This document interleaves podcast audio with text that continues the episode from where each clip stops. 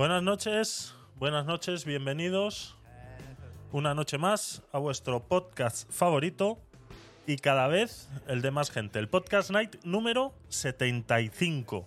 Uf, Dios mío. Ya está bien de descansar, ¿no? Tanto descanso, tanto descanso, que si fin de semana, que si uno el día del trabajador, que si dos no sé qué. Ya está bien, ya está bien.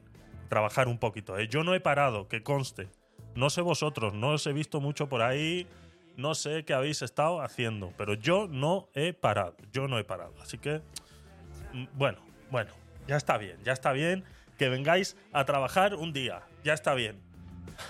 Vamos a ver cómo, cómo se nos da esta semanita cortita, si es verdad, que bueno, pues eh, los que hemos estado eh, librando todos estos días de nuestro trabajo convencional, pues empezaríamos mañana una semanita más o menos, o sea, al menos los que estamos aquí en Madrid. Eh, para el resto de España, pues ha tenido también sus cositas el día 1 y demás. Eh, ¿Qué vamos a tener para hoy? Vamos a tener, tengo preparadas varias cositas. Eh, algo muy importante que está pasando en Alemania y en el resto de Europa que está preocupándome bastante. Mm, creo que se nos está yendo la situación de las manos. Creo que si aquí los derechos humanos, eh, si, en algo deberían meterse los derechos humanos en Europa, sería para acabar con esto que está empezando a suceder en varios países de Europa. En España no tengo noticias, al menos no hay datos eh, de que esté pasando algo parecido, pero por lo menos en Alemania y otros países de la Unión Europea sí está sucediendo y vamos a poner un vídeo bastante desgarrador de la situación que están eh, sufriendo en Alemania con este tema. Luego eh, me gustaría comentar también y confirmar con esto varios datos que dimos la semana pasada sobre el petróleo ruso y que España era partícipe de comprar ese petróleo lavado por terceros y bueno, que había mucha gente que lo ponía en dudas, leías en, las redes sociales eh, pues temas de, de, eso, de cómo era posible, ¿no? Después de tantos bloqueos a, Rusia que eh, pues este siguiera, siguiera, vendiendo, siguiera vendiendo petróleo. ¿no? Y aquí lo hemos hablado muchas veces.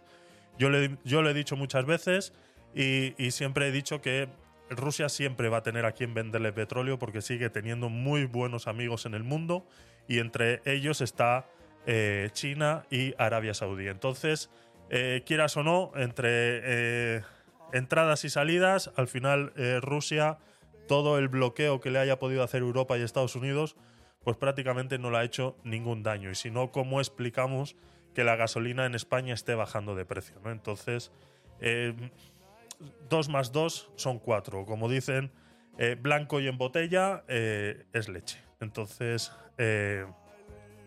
lo vamos a confirmar con datos y ya con la noticia confirmada de que eso realmente está sucediendo y cómo España sigue comprando eh, derivados del petróleo eh, ruso a través de terceros.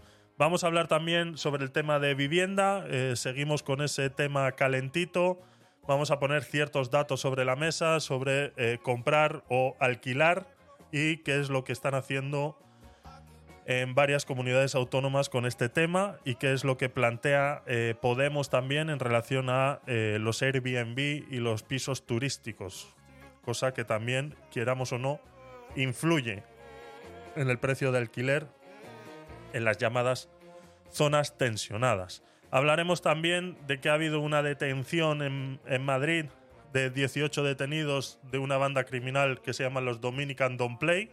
Hablaremos sobre eso también y ahí abriremos, si queréis, un poco de debate de qué hacer con esto, porque está claro que eh, poca solución se le está dando. Hablaremos también algo eh, curioso, algo que hemos hablado y me suena haber hablado alguna vez en algún podcast night de esos de los, de los que apenas tenían dos dígitos, eh, sobre eh, cómo se le fue prohibiendo trabajar a las personas con acondroplasia y cómo ahora, pues, a través de varios esfuerzos, pues, van a poder volver a trabajar de lo que a ellos le apetezca. Y entonces vamos a analizar también esa parte, cómo eh, los gobiernos y todas estas asociaciones que se hacen eh, bandera común de un problema que a ellos no les compete y al final no se dan cuenta que terminan perjudicando a estas personas. También vamos a hablar un tema eh, curioso dentro del lifestyle de la eh, se ha hecho una encuesta en España a personas entre 16 y 60 años en relación a prácticas sexuales. Vamos a mostrar ciertos datos y separarlos por comunidades. Y bueno, eh, veremos eh, cositas relacionadas con las prácticas sexuales en España. Y luego, si llegamos a ello, y espero que sí, pues eh, veremos una nueva historia en la que se está metiendo Estados Unidos que es algo que ya venía sucediendo de hace muchos años atrás, pero que ahora Estados Unidos eh, lo va a hacer más fuerte y es ayudar a los inmigrantes a poder viajar a España y que Estados Unidos sea el que se encargue de gestionar o al menos de pagar esos costes y para que puedan viajar y ser legales en ciertos países y entre uno de ellos está España. Analizaremos eso también. Yo como eh, persona que viví en Panamá muchos años y en, el proceso que hice de vuelta a, España fue a través de eh, eh, español retornado, entonces conozco estas asociaciones que se dedican a hacer estas cosas, por eso digo que esto ya existía de hace mucho tiempo, pero ahora el padrino principal va a ser Estados Unidos y conversaremos sobre ese tema también eso es más o menos lo que tengo preparado para hoy, así que eh, poco más, ponemos la intro y eh, vamos empezando. Venga, vamos allá. ¿Qué le pasa a este hombre? ¿Se ha fumado algo? Mensaje para Pedro Sánchez, gracias, te quiero mucho. ¡Viva Pedro Sánchez! Porque la sociedad española si tiene algo que es muy tolerante. ¿Qué haces? ¿Cosas? Sí. ¿Cosas nazis? Sí, Peter, cosas nazis. Cosas nazis. Cosas nazis. Cos, cos, cos, cos, cos, cos, cos, cosas nazis. Calla un momento. Es que yo eso lo he dicho. Confío en que, en que, en que hoy lo aprendas también, la verdad.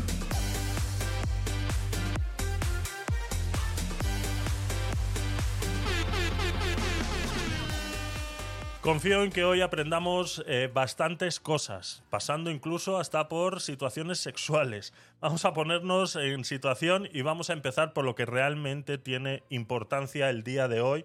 Y es algo que, vuelvo y repito, a mí me preocupa bastante que se estén tomando estas medidas bajo estas excusas eh, que yo creo que ya se nos están yendo de las manos. Hablo de una situación que está sucediendo en Alemania. Me ha llegado un vídeo y una noticia a mis redes sociales, me han nombrado en una de ellas a través de Twitter y me ha hecho, eh, no sabía que esto existía, no, no pensé yo ni siquiera que esto fuera verdad, me ha tomado un tiempito eh, eh, sacar información y encontrar varias noticias relacionadas con este tema que me pudieran dar luz sobre por qué está sucediendo esto. Y no es más que lo que hemos estado hablando durante los últimos meses en relación a esta doctrina que se está teniendo tanto en Europa como en España, de la doctrina LGTBI, que parece ser que pues eh, están tomando decisiones que eh, no deberíamos poder permitir que esto eh, estuviera pasando. ¿no? leo un poco la noticia y ahí ya la vamos comentando. Ya sabéis que si queréis subir eh, a comentar cualquiera de estas noticias, estáis invitados y si no a través del chat, con mucho gusto, pues yo os eh, leeré. Así que la noticia dice así. Policía alemana. he, tenido. En estos, en estos días, desde que me ha llegado la noticia hasta ahora, he tenido que investigar no mucho, sino suficiente para saber si esto era, primero, verdad. Y segundo, para saber si tratar esta noticia de la misma forma en la que la tratan en esta que he escogido de las que he encontrado, que es más eh, detallada con este tema, ¿no? ¿Por qué?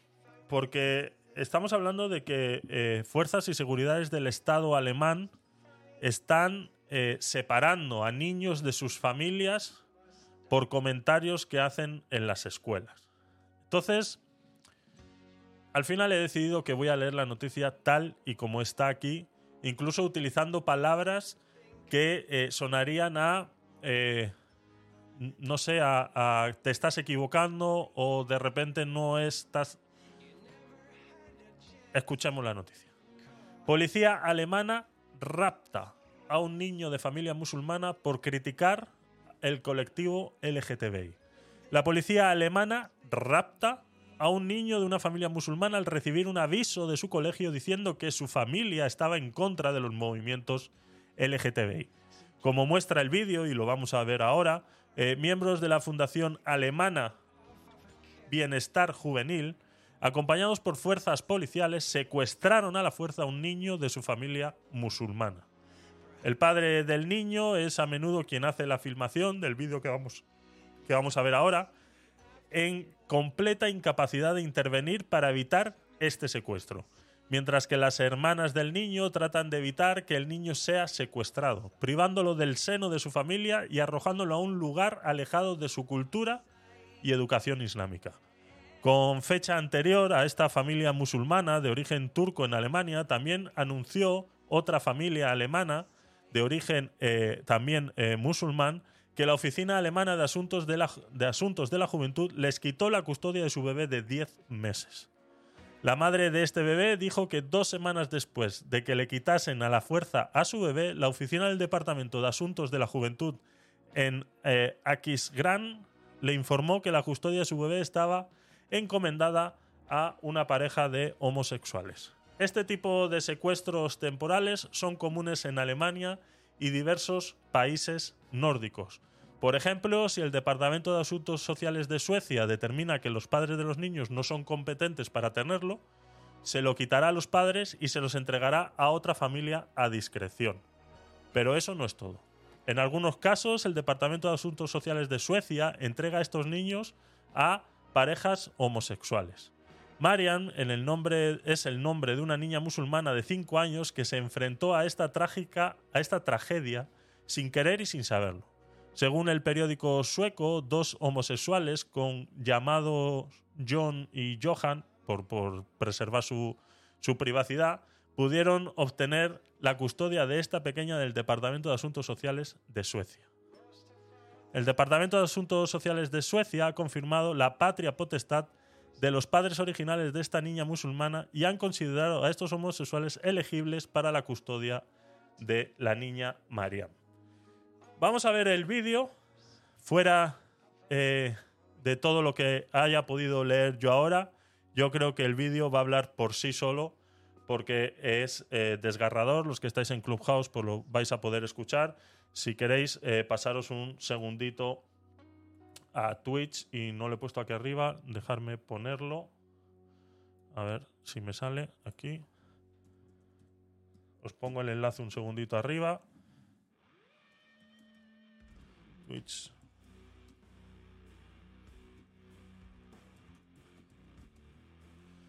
Vale, y así lo tenéis a mano y eh, podéis pasaros a ver el vídeo que no, no, no deja indiferente a nadie.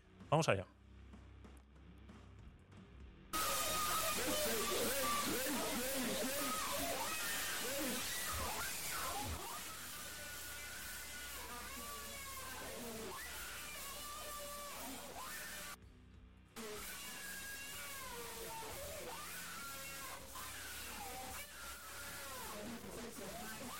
Se oye fatal, pero bueno.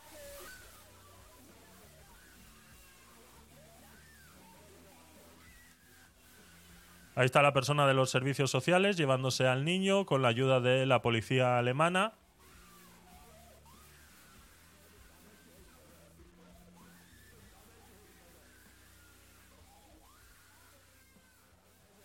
No sé por qué se oye tan mal, la verdad.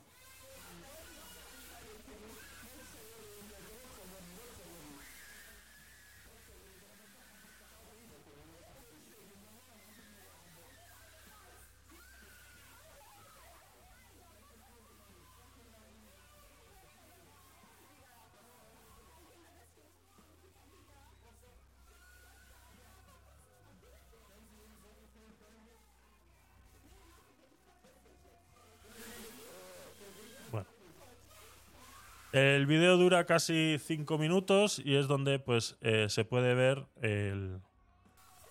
cómo estas eh, personas se llevan a este niño con la excusa de que estos padres no están eh, preparados para darle la educación que ellos consideran pertinente debido a que ha hecho varios comentarios en la escuela, porque todo esto es debido a una denuncia que hacen los profesores de la escuela, pues por los comentarios que había hecho esta, este muchacho en relación a, eh, a que pues en su familia no estaban de acuerdo con el colectivo LGTBI, como es, es de esperar en una familia musulmana. No hay que ser tampoco eh, muy inteligente ni querer llevar eh, eh, nada en contra de la realidad, ¿no? Entonces, esto está sucediendo en Europa, esto está sucediendo en Alemania.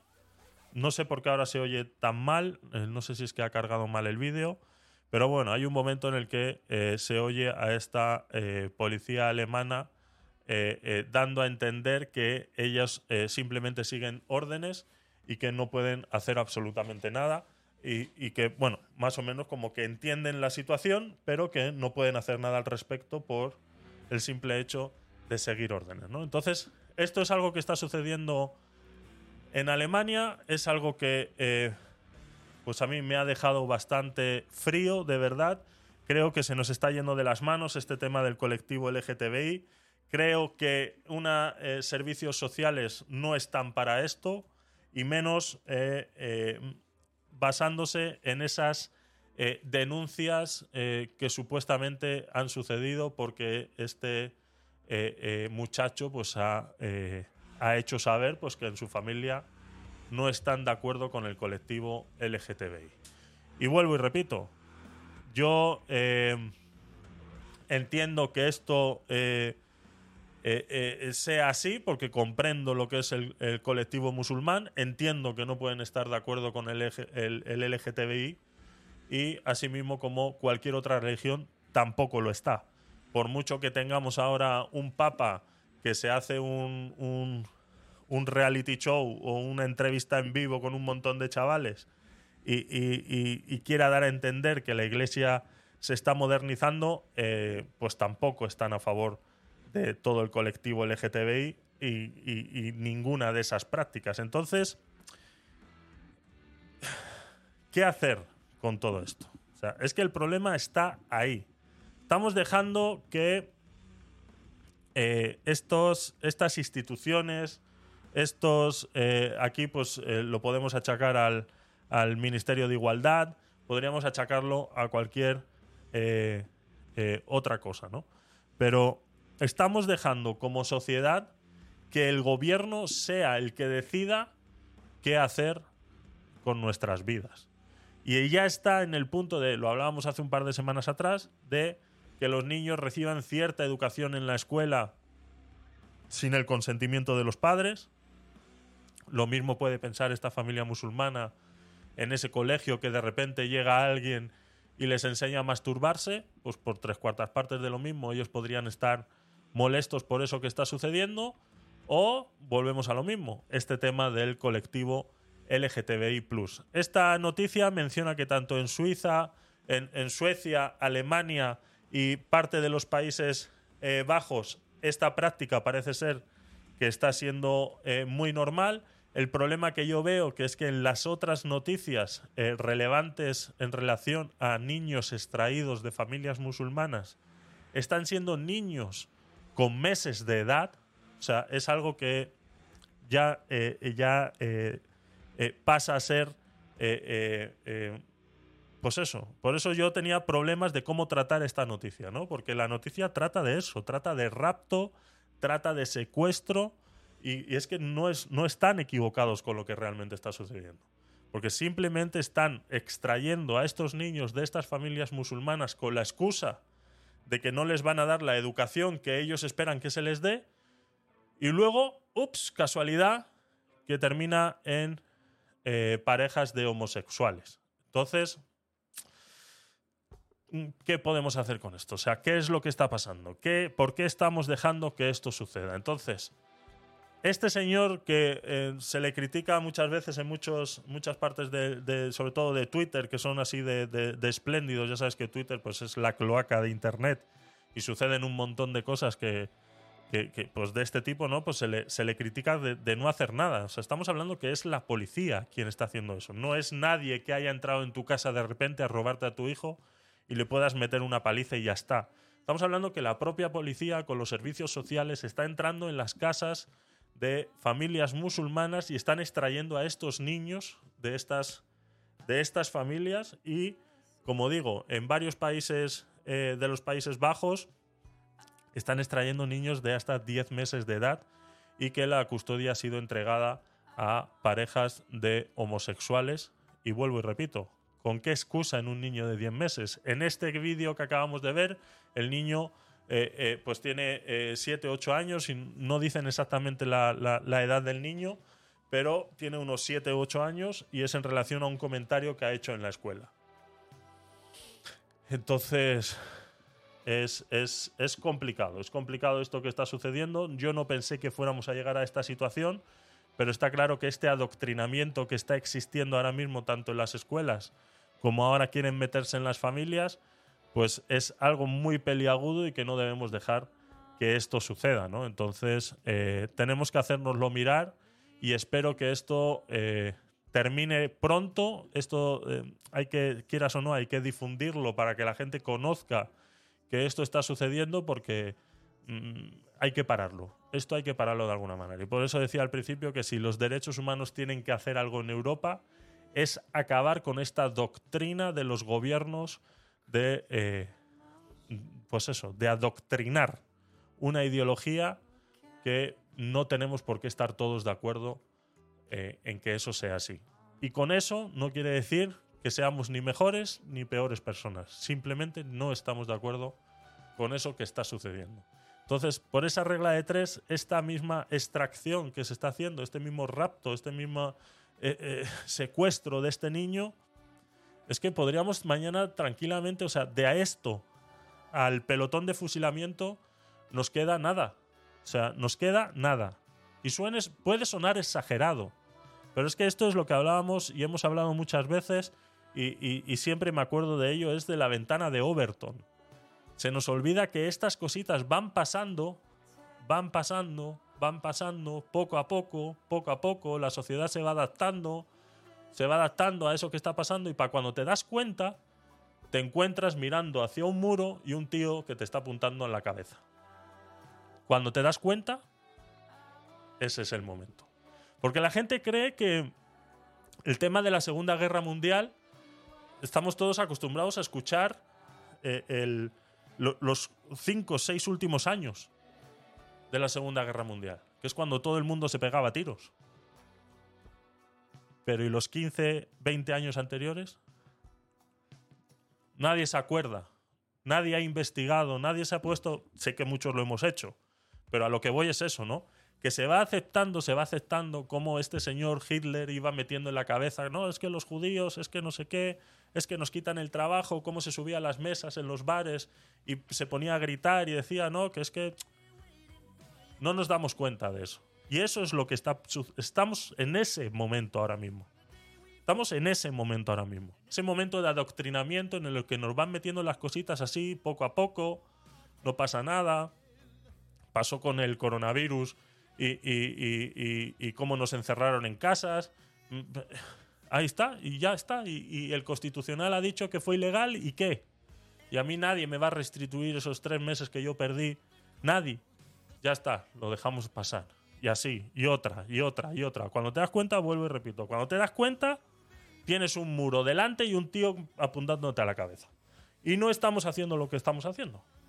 Entonces, por eso estas cosas hay que hablarlas. ¿Qué es lo que pasa? Que cuando tú hablas estas cosas, una de dos. Eh, por ejemplo, cuando yo suba ahora este vídeo a, a- a- a YouTube, me voy a encontrar con un problema, porque ya he dicho coronavirus. El momento que ya he dicho coronavirus, automáticamente me lo marca. Como que es que no, es que están hablando coronavirus. Automáticamente te lo marca, ya está. Antes te lo quitaban. Cuando estaba el coronavirus, te lo quitaban. O sea, no te dejaban subir un vídeo que, en el que mencionaras la palabra coronavirus. Ahora te lo marcan. Y entonces ya no lo ve todo el mundo. O sea, el que lo quiere ver sabe que me tiene que conocer y tiene que ir a mi canal y verlo, porque ya no lo va a promocionar en ningún sitio. ¿Vale? Pues eso es, es lo que está sucediendo. Que ellos quieren, mm, o sea, controlan toda la información de cierta manera que son capaces de hacer esto. De que porque un niño en un colegio ha dicho que en su casa no están de acuerdo con el colectivo LGTBI porque vete tú a saber qué les estaban enseñando en ese momento en clase para que este niño hiciera ese comentario, porque es un niño de siete años. Es un niño de siete años. Sí, que tiene una educación musulmana. Y sabemos que la educación musulmana a esas edades, pues es bastante fuerte. La educación musulmana a esas edades. Es bastante fuerte. Lo sabemos. Y podemos estar más de acuerdo o menos de acuerdo. Pero es su casa, es su familia y son sus costumbres. Y así como yo no quiero. Es que. O sea. Esta, esta, esta explicación la he tenido que hacer muchas veces porque me dices, es que claro, es que no podemos estar de acuerdo con que ellos. No, no, es que yo no estoy diciendo que esté de acuerdo. Simplemente que para que no quiero que me hagan a mí lo mismo, tengo que respetar que no se lo hagan a ellos. O sea, porque como yo no quiero que mañana entren en mi casa a decirme cómo tengo que pensar, cómo tengo que hablar o cómo tienen que pensar y hablar mis hijos, no puedo permitir que se lo hagan a ellos tampoco, independientemente de esté a favor o en contra de cómo les estén enseñando a esos niños. Independientemente. Como yo no quiero que mañana nadie entre en mi casa a decirme cómo tengo que pensar y cómo tengo que hablar, yo soy el primero que tiene que defender que eso no les pase a ellos tampoco. Eso es lo que la gente tiene que entender. Eso es lo que la gente tiene que entender. Entonces, esto está sucediendo. Este niño de 7, 8 años hace un comentario en una escuela, los profesores se, lo- se lo chivan y llegan servicios sociales y se llevan a ese niño. Por un simple comentario. Eh, ventana de... eh, el enlace del vídeo, sí, os lo paso. Eh, os paso un segundito. Esta es la noticia. Y ahí está el vídeo completo. Hay varias noticias hablando del- de este mismo tema, pero el vídeo lo tienes ahí completo en ese enlace. Em, ventana de Overton de llama el mecanismo que, que explicas. Eh, no te he entendido ahí, Daniel, perdona. No te he entendido, no sé qué. La ventana de Overton, creo que todos sabemos lo que es, ¿no? Creo que sí. Si no, ya lo explicaremos un. Pero vamos, es, es. El problema es que estamos teniendo es ese, ¿no? Y por eso hay que hablar de estas. Hay que hablar de estas cosas porque si no pasan desapercibidas. O sea, ¿alguien sabía que esto estaba sucediendo? Yo no lo sabía. Yo no sabía que ya habíamos llegado a este punto que por los ideales o, comentarios que pueda hacer un niño en una escuela sea pueda ser separado de esa familia. Estamos hablando de que nadie le está maltratando, ni siquiera ha habido una investigación, ni siquiera... No, simplemente han ido, se lo han llevado y punto. Y que está sucediendo con niños con meses. Lee tu DM, Javier. Uf. Me estás pidiendo milagros. El DM... eh, mm, espera.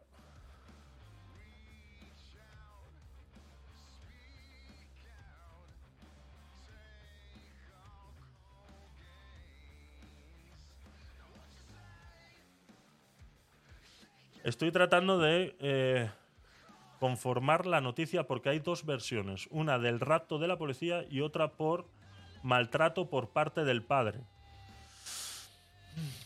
Tengo. Es que yo por eso he dicho que he estado, he estado intentando. Intentando eh, buscar eh, posibles versiones de esta situación, porque volvemos a lo mismo. Y es algo que yo he explicado muchas veces en este programa y eh, intento eh, eh, darle vueltas a todo lo que yo traiga aquí, porque sabemos cómo está Internet y sabemos que nos tenemos que, cuidar de esta situación. Yo he encontrado esta misma noticia narrada de la misma, no de la misma manera, pero sí haciendo alegaciones a eso, a que fue un comentario. Si el padre le maltrata, es que por esa regla de tres, no sé, es que es, es complicado, es complicado. Le, tendremos que le tendremos que dar un seguimiento, Carla. Yo creo que vamos a darle un seguimiento.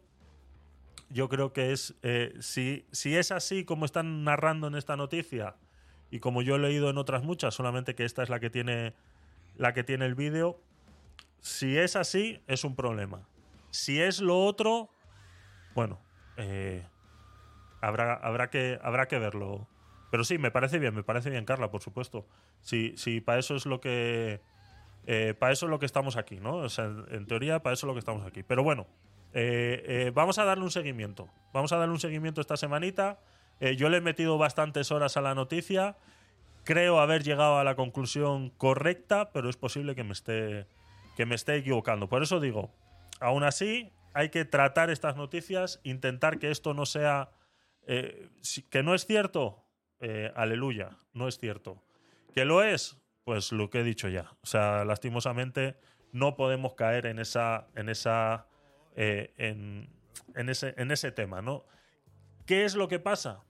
Que según los antecedentes de todo lo que está sucediendo con este adoctrinamiento del LGTBI Plus y todo lo demás, es que no, no, es que me da, me da mucha pena tener que admitirlo, pero es que es, es, es prácticamente lo que, lo, que, lo, lo que es de esperar.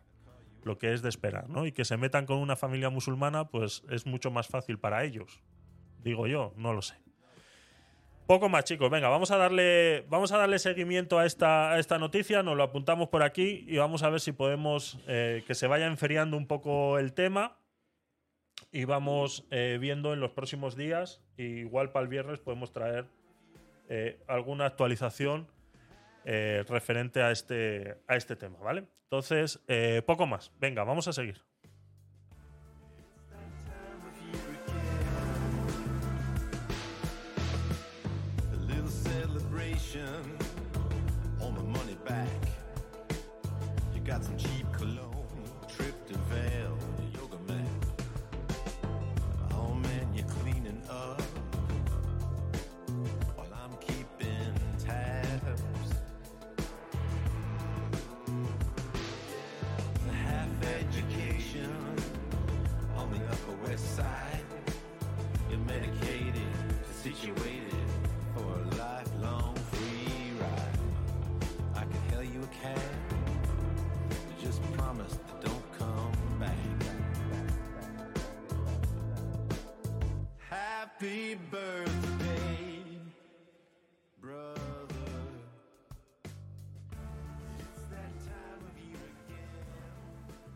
Llevamos eh, varias semanas hablando de este, de este tema, eh, de esta manera. Yo lo he comentado muchas veces así por encima.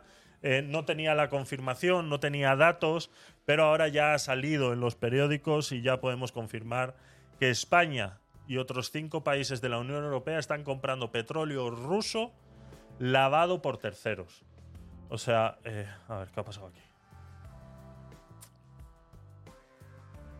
Este. Ahora. Lava- lavado por terceros. La importación por vía marítima de petróleo ruso a la Unión Europea está prohibida desde el 5 de diciembre de 2022 para el petróleo crudo y desde el 5 de febrero de 2023 para los productos petrolíferos o derivados del petróleo. Sin embargo, son muchos los países de la Unión Europea que están comprando de forma indirecta el hidrocarburo de Putin. Así, un informe de uno de los centros de investigación de energía más prestigiosos, el CREA, asegura que en la Unión Europea hay seis países que han importado crudo ruso a través de terceros.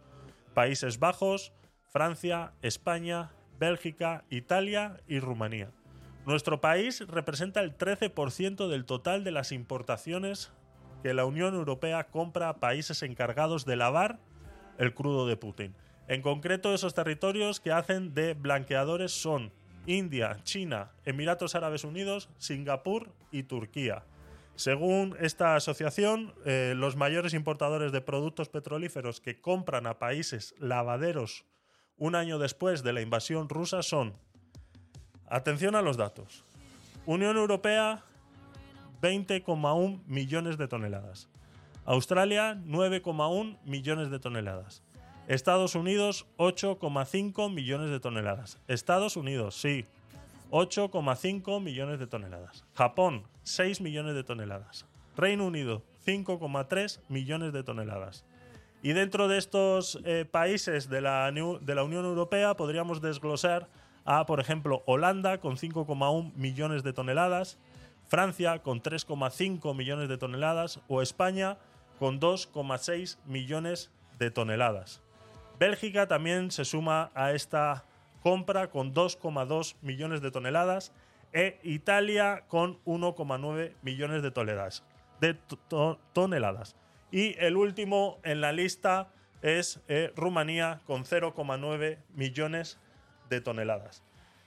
Esto eh, es simplemente os traigo estos datos para confirmar todos esos comentarios que hemos, o al menos yo he hecho muchas veces en relación a, pues eso, ¿no? Qué raro, por ejemplo, que la gasolina esté bajando de precio, cuando hemos sido compradores, hemos sido, y tengo aquí el dato que lo he buscado hoy otra vez, hemos sido compradores del petróleo ruso en la Unión Europea, si ahora está comprando 20,1 millones de toneladas eh, del total de la exportación de Rusia, antes era un 53%, ¿cómo es posible que productos como la gasolina estuvieran bajando de precio? ¿O cómo es posible que eh, Rusia no se estuviera quedando sin dinero?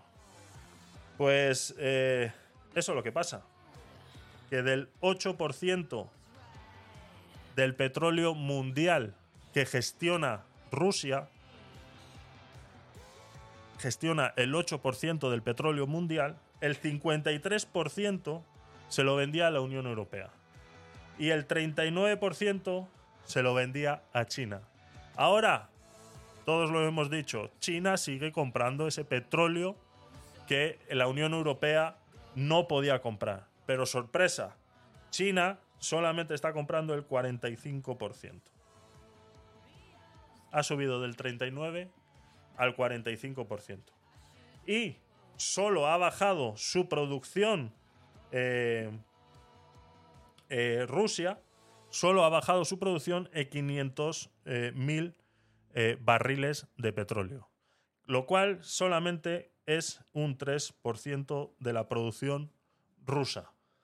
Mm, falta petróleo. Se está yendo por el desagüe. Entonces estaba claro, estaba claro que ese petróleo estaba yendo a algún sitio. Y claro, está yendo a India. Pero India no consume todo el petróleo que compra. Por ende, ¿quién lo estaba comprando? Sí. Lo está comprando la Unión Europea.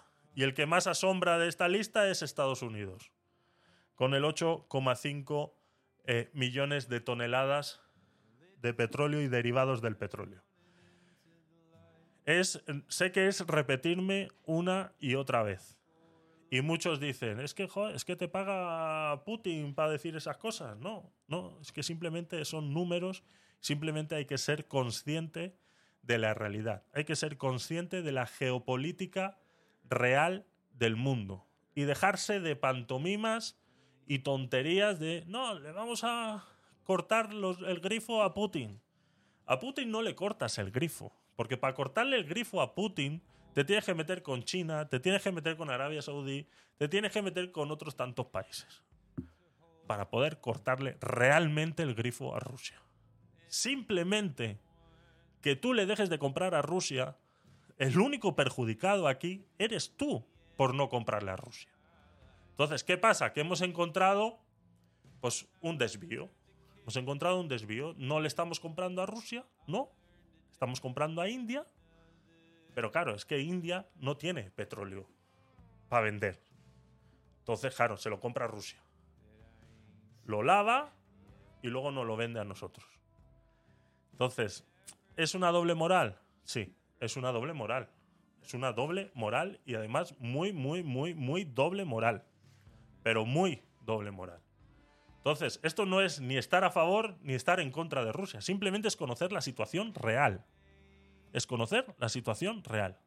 Y a nadie le llama la atención que la gasolina haya descendido un 15% desde el año pasado a ahora. A nadie le sorprende eso. A nadie. O sea, es que a nadie, nadie se ha dado cuenta de eso. Por ejemplo, el diésel, que es el que más depende de los derivados del petróleo. Nadie, a nadie será. A nadie.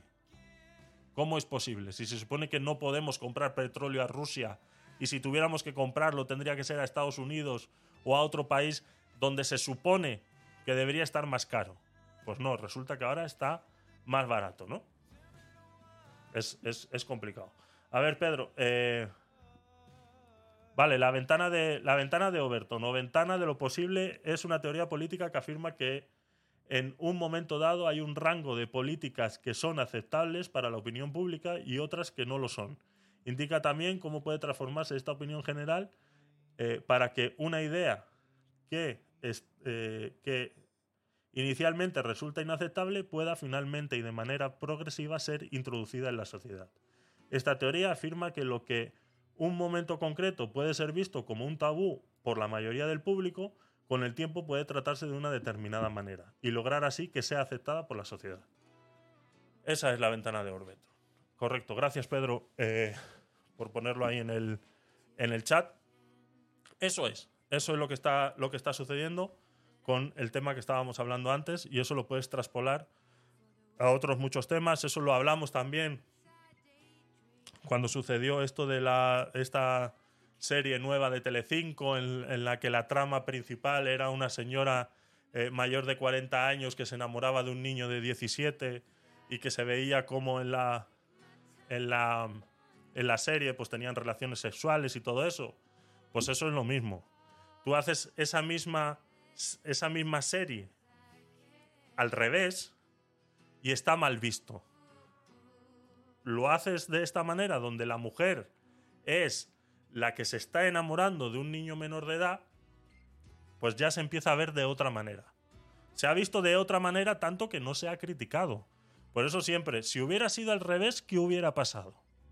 Entonces, eso, pues, eh, quieras o no, es todo ese tema, pues todo eso que, de la ventana de Overton lo podríamos aplicar a todo eso, ¿no? Cómo poco a poco te van metiendo esas ideas de que, pues eso, pues es, es más normal, o como siempre ha sido más normal eh, eh, dentro de, de las teorías eh, del, del- ser humano, siempre ha sido más normal una mujer lesbiana que un hombre gay. Siempre ha estado mejor visto que una mujer sea lesbiana a que un hombre fuera gay. Y todo esto es en base al machismo, educaciones culturales, etcétera, etcétera, etcétera, etcétera, etcétera. Pues todo eso se va aceptando dentro de la sociedad, todo eso se va aceptando hasta un punto en que termina siendo normal. Entonces, eso es la ventana de, Overton. Gracias, eh, Pedro, por traernos ese- esas aclaraciones ahí. Entonces, con el tema de Rusia, no me quiero repetir, no quiero ser pesado, pero eh, necesito decirlo porque todavía hay gente que se cree que cuando uno hace estos comentarios, pues eh, está a favor de el- del, del- tema este de, de Rusia y Ucrania, ¿no? Nos dice eh, Carla, están romantizando la pedofilia, la pederastia, la inmigración ilegal y todas las aberraciones que existen. Exactamente. Exactamente. Se llama empezar, eso es. Están romantizando con la idea, te la empiezan a meter en, en- en series eh, de televisión en horario prime time y poco a poco te van metiendo esa idea y entonces juegan con las emociones de la gente y van viendo que, pues, que coño, es que la mujer tiene 40 años y tiene derecho a ser feliz. Y seguramente sea una mujer de 40 años que acaba de pasar por una relación. No he visto la serie, ¿eh? Simplemente estoy suponiendo. Seguramente el trama sea una mujer de 40 años que acaba de pasar por una relación problemática en la que el hombre seguramente le engañaba o le pegaba. Y se ha encontrado de repente que se ha enamorado de un niño de 17 años y tiene derecho a ser feliz. Tiene derecho a ser feliz. Pero es que no nos olvidemos que es un niño de 17 años y que tú tienes 40. Entonces no podemos verlo normal, lo siento. No, es que ya con 17 tienen derecho a elegir, ya, pero es que con 17, con 17 no eres responsable ni siquiera de lo que haces. Entonces, es, es- ese es el problema, ¿no? Ese es el problema. Que con 17 años todavía tienes tutores legales que son tus padres, pero sí te puedes enamorar de una señora de 40. Ese es el problema. Y como poco a poco, pues eso, y como poco a poco hemos visto que ahora el... el, a ver, eh, Zaira, un segundo. Hola Zaira, ¿qué tal? Hola, estoy bien. ¿Y tú? Todo bien, gracias a Dios. ¿Qué tal? No sé si querías comentarnos algo sobre lo que estábamos hablando. Ah, ah, no, ah, ah, no.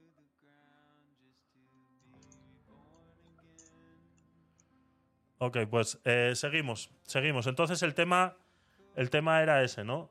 El, el chico de la serie tiene 15. Vale, Manuela, gracias. Eh, sí, yo lo he escuchado, simplemente no lo he visto, ¿no? No lo he visto. Pues con más razón todavía. Pues. No hablo bien en español. Ah, vale, vale, vale. Eh, Zaira, entonces, eh, si tienes alguna preguntita o lo que sea, pues estamos aquí para ayudarte. El, entonces el tema, el tema era ese, ¿no? Era el. Era, era eso, 15 años, ¿no? Y pues, pues eso, ¿no? Entonces llegamos también a la cuestión de. eh, em, de que, pues eso, ¿no? Cómo hemos bajado la edad donde los eh, niños de 16 años pueden tomar decisiones, etcétera, etcétera, etcétera, etcétera, ¿no? Está cambiando todo lo que conocemos, nos dice Carla en el chat, eh, marxismo duro y puro que mutó en progresía y afines. Sí, todos estos eh, progres, exactamente, exactamente.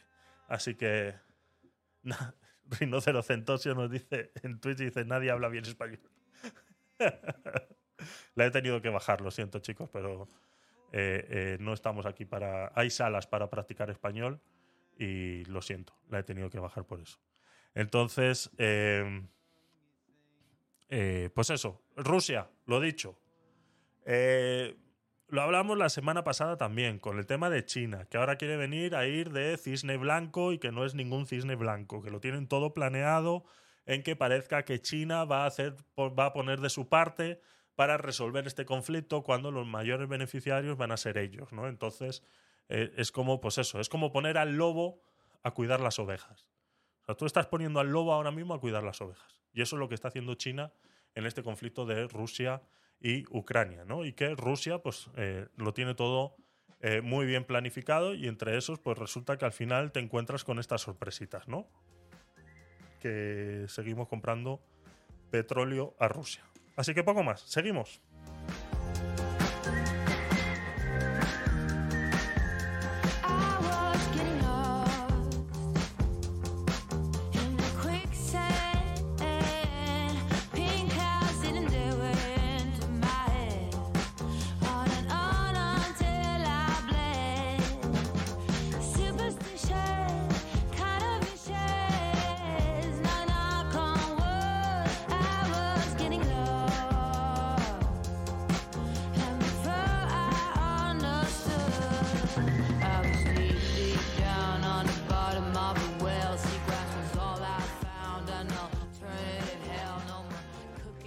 Seguimos con el tema de la vivienda, algo que está muy calentito en la sociedad últimamente, con estas nuevas propuestas del gobierno español para eh, solventar este problema que estamos teniendo de vivienda y sobre todo de los precios eh, eh, que estamos sufriendo. Y quería traeros datos, datos reales del INE contrastados con la realidad española y cómo lastimosamente eh, las soluciones que presenta el gobierno pues no van a ser eh, suficientes, ¿no? Lastimosamente, porque ojalá tuvieran una varita mágina- eh, mágica en la que pudieran solucionar todo este problema de la noche a la mañana, ¿no? Pero esto simplemente es intentar ganar votos en el último momento y que yo mi labor aquí es hacer que lo tengáis claro porque no es tan fácil este, este tema. ¿no? Estamos hablando de que comprar una casa, dice la noticia, eh, se come más del 36% del salario y alquilarla aún más un 43%.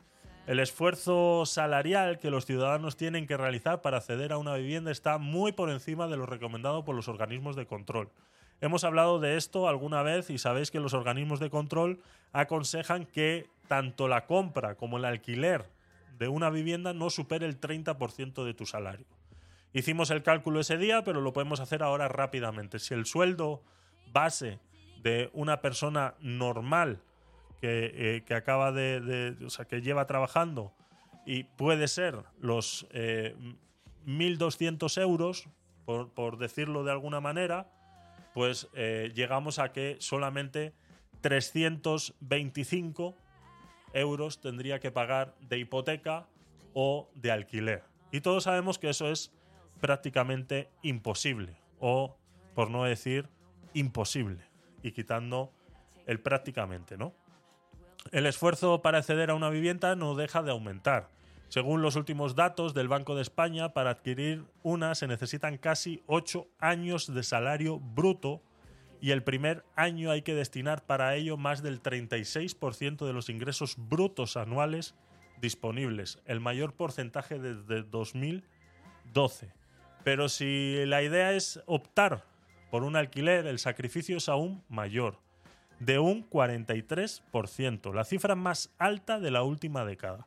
Según los datos que manejan el portal inmobiliario Fotocasa y la plataforma de empleo Infojobs, un porcentaje que superó incluso el 50% en Baleares, Cataluña, Madrid o País Vasco. Con estos datos, el esfuerzo salarial que los ciudadanos tienen que realizar para acceder a una vivienda está muy por encima de lo recomendado por los organismos de control, que consideran que no debería destinar más del 30% de los ingresos al pago de la casa. Entonces aquí es donde nos encontramos con el problema real de la situación real. Eh, la semana pasada, cuando hablábamos de este tema, di los números de qué cantidad de viviendas hacía falta. Estamos hablando de 1.200.060 viviendas más disponibles, ya sea de manera pública o privada, para que el precio de los alquileres se viera reducido. O eh, poder abaratar estas hipotecas de tal manera que hubiera personas que pudieran acceder a ellas. Eh, sí, la herencia universal. Nos dice Rino Cerocentosio que la nueva ley, eh, los jóvenes recibirán a los 18 una herencia universal de 30.000 eh, de 30.000 euros. Sí. Eh, estoy esperando que cuaje esa, que cuaje esa idea porque y la hablaremos, la hablaremos, pero cuando cuaje. Vamos a ver si, si cuaja porque es, es más de lo mismo, es más de lo mismo. Entonces, el problema es ese, ¿no? El problema es que los estamentos reguladores o de control, los organismos de control, que son los que gestionan y son los que aconsejan a los bancos cómo otorgar estas hipotecas, resulta que ellos siguen pensando que el 30% de los ingresos es la forma más sana. No digo que no, pero es que no está en la realidad. No está en la realidad. Por esa regla de tres, nadie pudiera alquilar y nadie pudiera comprar. Por ende, o eh, aventamos a los bancos a que eh, tomen una decisión en relación a este 30% o nos encontraremos con este eh, problema que estamos teniendo ahora mismo. ¿no? Dice, aún más el esfuerzo cuando se paga el alquiler. ¿no? Aunque ambos portales web eh, cifran del 43% de media el sueldo bruto que tienen que eh, destinar los ciudadanos al pago de alquiler de una vivienda, eh, la cifra más alta de la última década es el 50% en algunas comunidades e incluso el 60%. Según datos de Fotocasa, el precio de la vivienda en alquiler en España cerró en 2022 con un incremento del 7,4%, hasta situarse en diciembre con, con 11,03 euros el metro cuadrado. 7,4%. Eso quiere decir que el, el, el IPC, cuando cerró el IPC en 2022, se encontraba realmente en un 10,4%.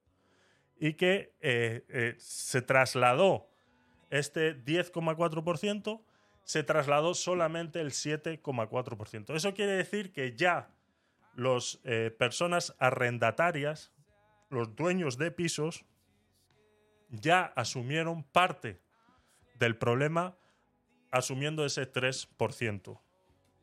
Ahora bien, con esta nueva ley de vivienda, si cerramos el año 2023 con otro 10 y pico por ciento del, del IPC, aunque ya sabemos que está maquillado con el problema del IPC subyacente o el IPC normal, que ahora lo dividimos porque ahora nos interesa decirlo así, pero la suma de los dos al final es el IPC real, ¿no? que es lo que realmente nos interesa a nosotros y que es lo que la gente va a utilizar realmente para subir o no el precio.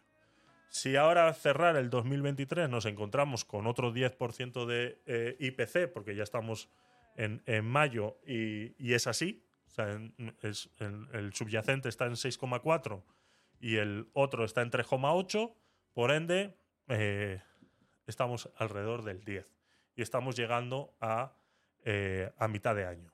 Si en 2023 finaliza con otro 10% y se encuentran con esta ley de vivienda donde estas personas solamente van a poder subirle el, el sueldo, el, el sueldo, el precio del alquiler un 2%, quiere decir que ya van a tener que asumir un 8.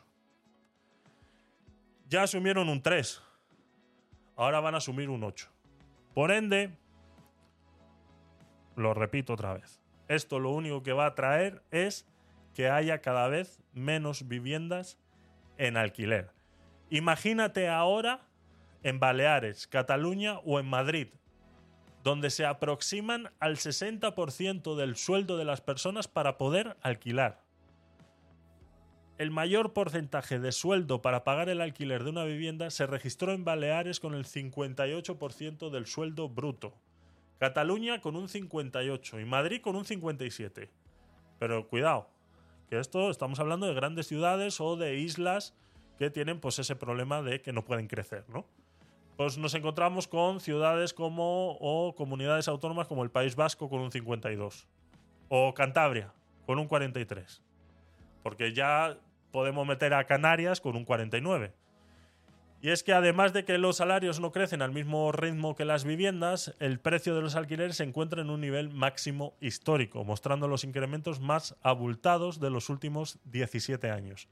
A medida que crezca el precio de la vivienda, aunque ya se observa una moderación e incluso algunas fuentes detectan eh, eh, ligeras caídas y se encarezca la financiación por la subida de los tipos de interés para hacer frente a la inflación, los expertos coinciden en que el esfuerzo que necesitarán las familias para hacer frente a una vivienda puede ser aún mayor.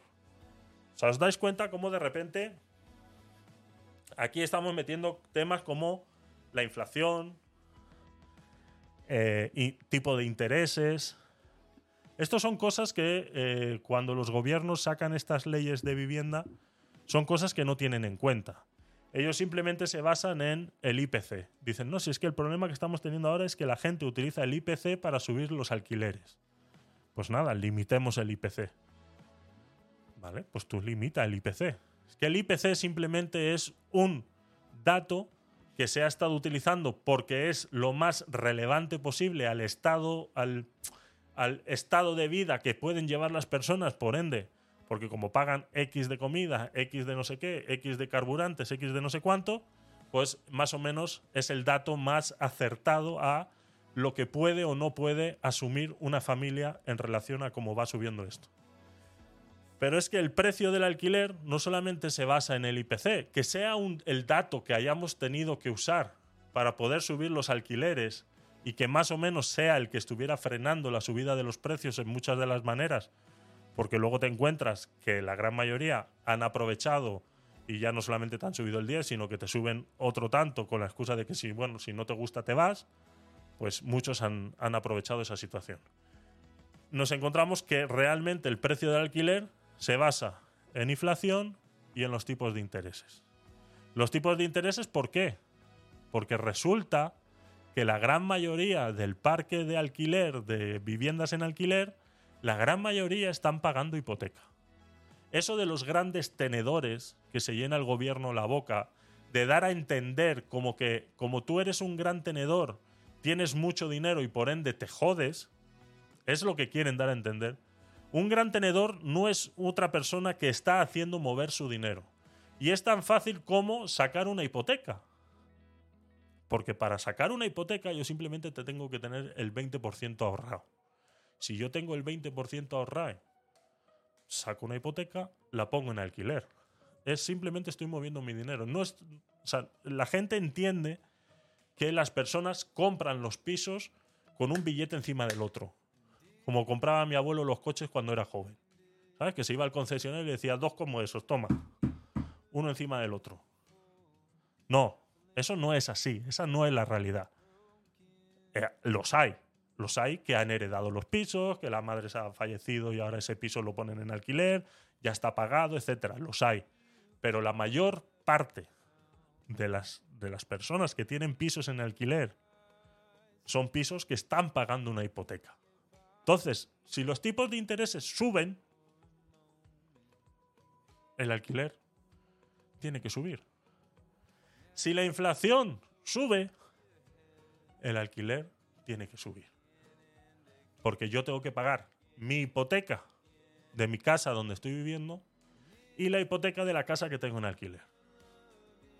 Esa es la realidad. Y eso es lo que a todos estos dirigentes iluminados se les olvida muchas veces cuando sacan esas conclusiones que se levantan un día, ponen el pie izquierdo encima del suelo y dicen, a ver, ¿qué tontería se nos ocurre hoy? Dice, pues nada, venga, vamos a topar los precios de los alquileres y vamos a decir que, que- ¿cuál es el problema? El IPC. No, pero Javier, ¿cómo sabes tú que eso es lo que han pensado? Pues te lo digo muy claro. 2023 lo han limitado al 2%. 2024 al 3%. 2025 se van a inventar un índice diferente al IPC. Entonces, ¿es el IPC el que les está molestando? Sí, es el IPC el que les está molestando. ¿Por qué se van a inventar otro índice? En vez de hacer todo lo posible para que ese índice del IPC baje, en vez de estar haciendo estas estupideces de el IPC adyacente, el subyacente. Ahora en el IPC subyacente metemos el petróleo, metemos los carburantes, metemos la energía, porque como es todo lo que está subiendo de precio y no lo podemos controlar porque nos encantan las puertas giratorias y con Iberdrola y Naturgy no nos vamos a meter, pues creamos un IPC subyacente. Y dentro de ese IPC subyacente metemos todas estas mierdas que no tenemos los cojones de meternos con ellos. Y en el IPC normal dejamos, pues eso, la comida, que si tal, que si el transporte, etcétera. Ahí no pasa nada. Porque como en el transporte sí podemos hacer cositas, como el AVE lo damos gratis, el metro no sé qué, el metro no sé cuánto. Pero con lo otro lo metemos en el sub- subyacente. Entonces, como es el IPC lo que realmente les está molestando, es se tienen que inventar otro, otro, otro índice destinado solamente al alquiler. ¿Y en qué se van a basar? Pues no lo saben todavía. Se quedan tan tranquilos. O sea, te están poniendo una ley y quieren que firmes una ley y que la gente vote una ley en la cual dice textualmente 2022 el precio de los alquileres la subida del precio de los alquileres limitado al 2%. 2023 el precio de los alquileres limitado al 3%. Eh, 2024, perdón. 2025 no sabemos, nos inventaremos un eh, Seamos serios, por favor. ¿Y esos son los gobernantes que tenemos en este país? ¿Que toman las decisiones así? Mm, Es que mejor que lo echen a cara o cruz. Y ya está. Que es más fácil. Entonces. Había otra noticia por ahí que era un poquito más específica con el tema de las, de las hipotecas, que decía contratar una hipoteca se hace cada vez más difícil. La cuota se lleva ya el 29% del sueldo. En solo un año, como consecuencia del Euribor desbocado, el porcentaje del salario que se exige a los nuevos préstamos para viviendas escala 4 puntos más. Nos estamos encontrando con temas del Euribor, del... eh, ¿Por qué no me ha cargado la...? Aquí, aquí. Los bancos piden ya un tipo de 3,56% para las hipotecas. La tasa que aplican las entidades en las hipotecas ha aumentado del 1,5% de diciembre de 2021 al 3,56% en febrero de este año, con lo que se ha más que duplicado. Con ello, las cuotas exigidas se han incrementado y han provocado que la variable del esfuerzo requerido haya escalado significati- significativamente en un periodo de tiempo corto. ¿Cómo pretendes que vuelvo y repito, que la gente que tiene un piso en alquiler y está pagando una vivienda, ¿cómo pretendes que puedan asumir estas subidas del Euribor repentinas? ¿Cómo pretendes? No lo puedes hacer. Por ende, yo no me voy a arriesgar a poner un piso en alquiler al precio que a ti te dé la gana, porque según tú es el que crees que es el que debo pagar, el que deben pagar, para que luego me suba mi Euribor, me suba la hipoteca y esté mm, perdiendo dinero. Entonces, y así hay muchas ahora mismo. Ahora mismo con la situación actual, hay muchas que están perdiendo dinero. Y hay mucha gente que les están invitando a irse de esas casas porque a ellos les ha subido la hipoteca y ya no pueden enfrentarla con lo que el inquilino está pagando ahora mismo. Si ahora existe la libertad de que yo te puedo subir el alquiler lo que yo crea conveniente, basándome siempre en el IPC y que es el pacto de caballeros, debería ser el IPC, pero que no lo es así, que vuelvo y repito, que no es así, simplemente es una guía, es una orientación, es el, producto, es el precio eh, mínimo viable, el IPC. Ya está. Es el precio mínimo viable para que la vivienda mm, mm, pueda ser, pero es que nadie sabe cómo está esa vivienda realmente. Tú no sabes eh, si yo estoy pagando una hipoteca por ella, tú no sabes si es una herencia, no sabes si ya tengo pagada la mitad o no la tengo pagada. O sea, no lo sabes. Por ende, el IPC es algo, es una guía, es un ejemplo, es algo que, como digo, un pacto de caballeros. Pero la gran mayoría te encuentras en la situación en que tienen que subir los precios por encima del IPC, porque se encuentran con un Euribor del 3,56 más el que tengan pactado del 0,6, incluso hasta del 1,5 en muchas hipotecas que se firmaron eh, eh, para allá, para finales de 2019. Dice la noticia, el BBV, por ejemplo, estima que a lo largo del presente ejercicio la concesión de hipotecas descenderá en torno al 30%. Una caída que vendrá motivada por la menor capacidad de los ciudadanos para hacer frente a los costes de la adquisición de un inmueble y la pérdida de una parte importante del ahorro embolsado durante la pandemia. Este es el daño que ha hecho la pandemia en relación a los ahorros de la gente. Muchos decían, no, es que la recesión no ha llegado todavía. No, no, la recesión llegó hace mucho. Lo que pasa es que la gente tenía ahorros de los que tirar. Y ha estado tirando de ahorros. Por eso es que hay muchas familias que no han sentido una recesión como tal, porque tenían ahorros. Pero esos ahorros llega un momento en que se acaban.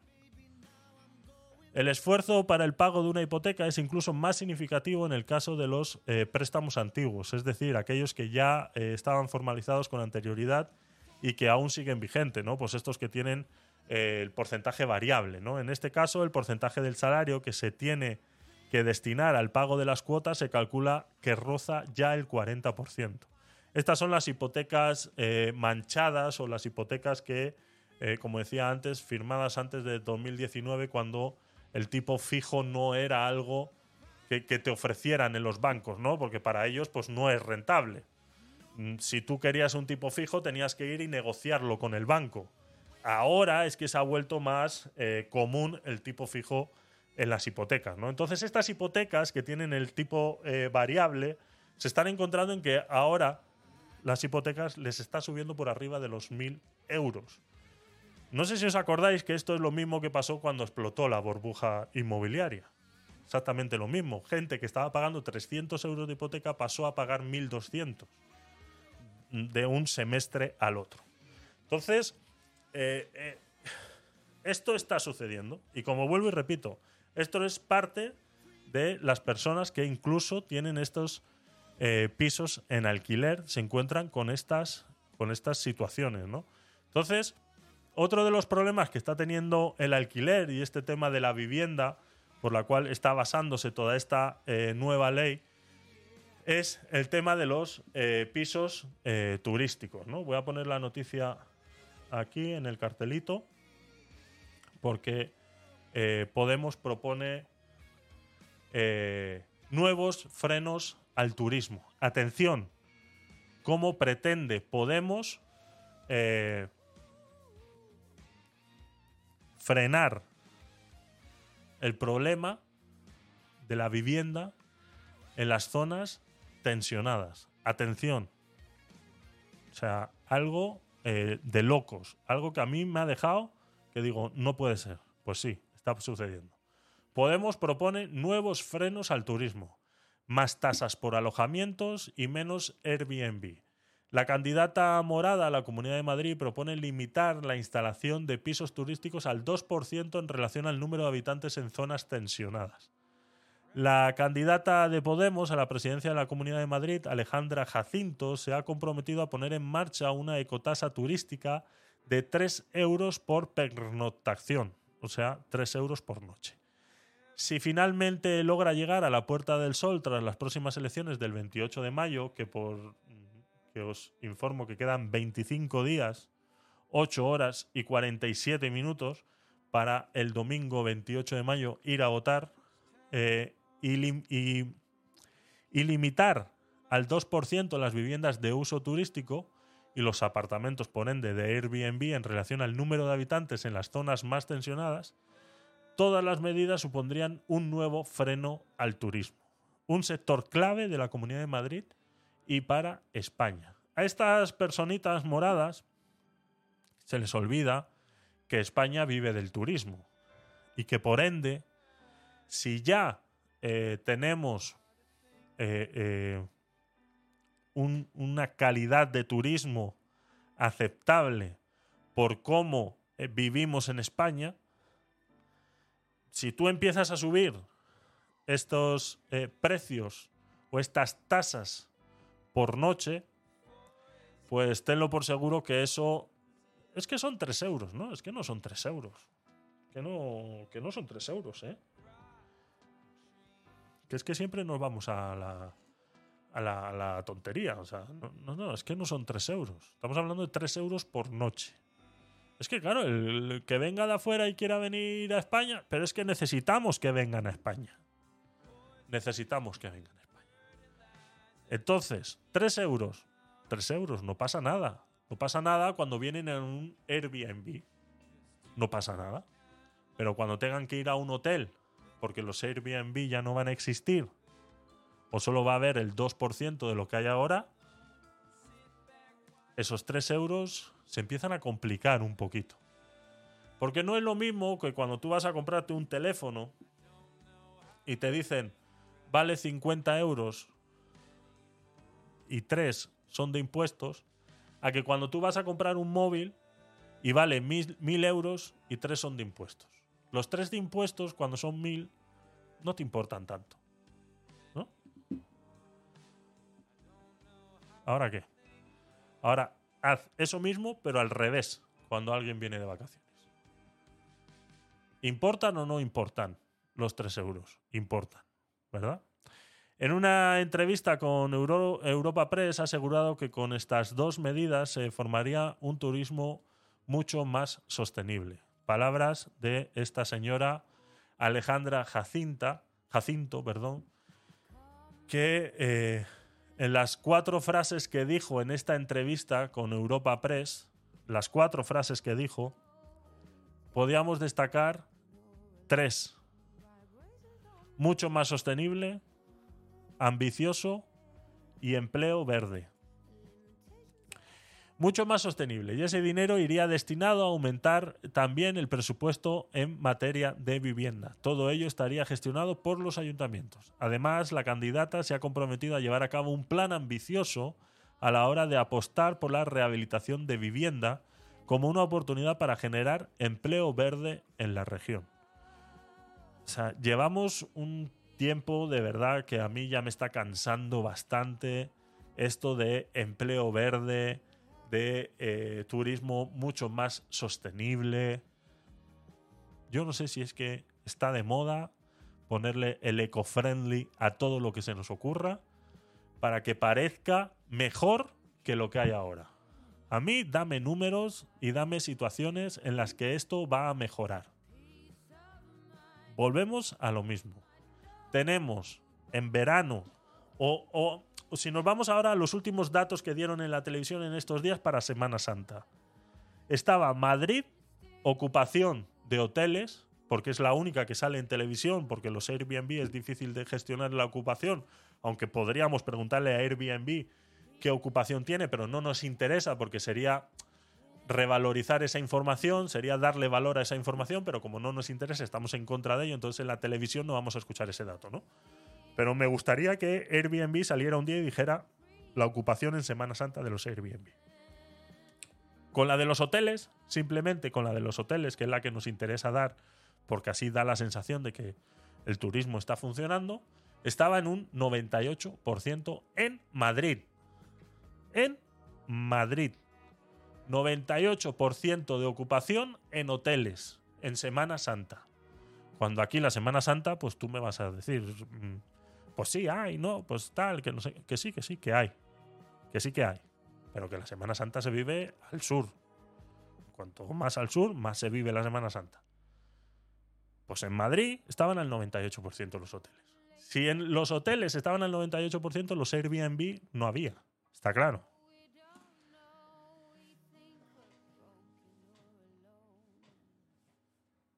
Me explico, ¿no? O sea, ahora tú quitas los Airbnb. No va a haber capacidad en los hoteles. No va a haber. Muchos de los hoteles se quejan de que les están quitando clientes. Pero no han sido capaces de demostrar que eso sea cierto, porque los hoteles no cierran. Por ende, esa información tampoco me tampoco me vale.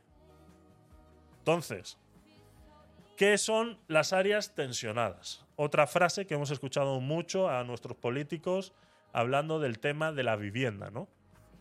Dice, además de proponer limitar la instalación de viviendas de uso turístico al 2% en relación al número de habitantes en zonas tensionadas en Madrid, esto sería de esta manera. Por ejemplo, dice eh, Jacinto eh, en la entrevista con Europa Press. Dice, por ejemplo, si se declara un área tensionada de 10.000 habitantes, si se declara un área tensionada de 10.000 habitantes, o sea, no saben ni siquiera qué es un área tensionada ellos mismos, si se declarara, o sea, ay, Dios mío, es que de verdad, no sé cómo, es que no sé, no sé, no sé ya cómo, eh, es que no sé si llamarles estúpidos, imbéciles o retrasados mentales. Porque es lo mismo que llevo diciendo todas estas semanas atrás.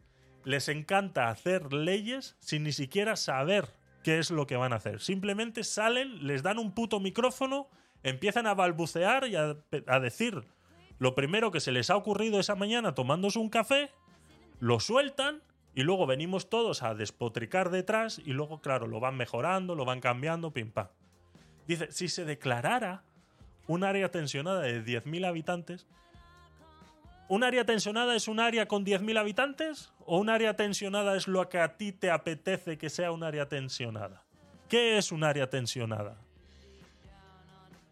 Yo si analizamos un poquito la frase, yo podría entender un área tensionada, un área donde los precios de los alquileres o de las hipotecas está muy por encima del precio de, yo qué sé, 500 metros más para allá. No sé si me explico. Es como analizar la almendra de la ciudad. Analizamos las cuatro calles mm, aledañas a la Puerta del Sol y cogemos el precio de alquiler y de hipotecas que hay ahí. Si ese precio de alquiler y de hipotecas es más de un 20% por encima de las otras cuatro calles más alejadas del sol, para mí sería un área tensionada. Por ejemplo. Pero es que ellos ni siquiera son capaces de plantear eso.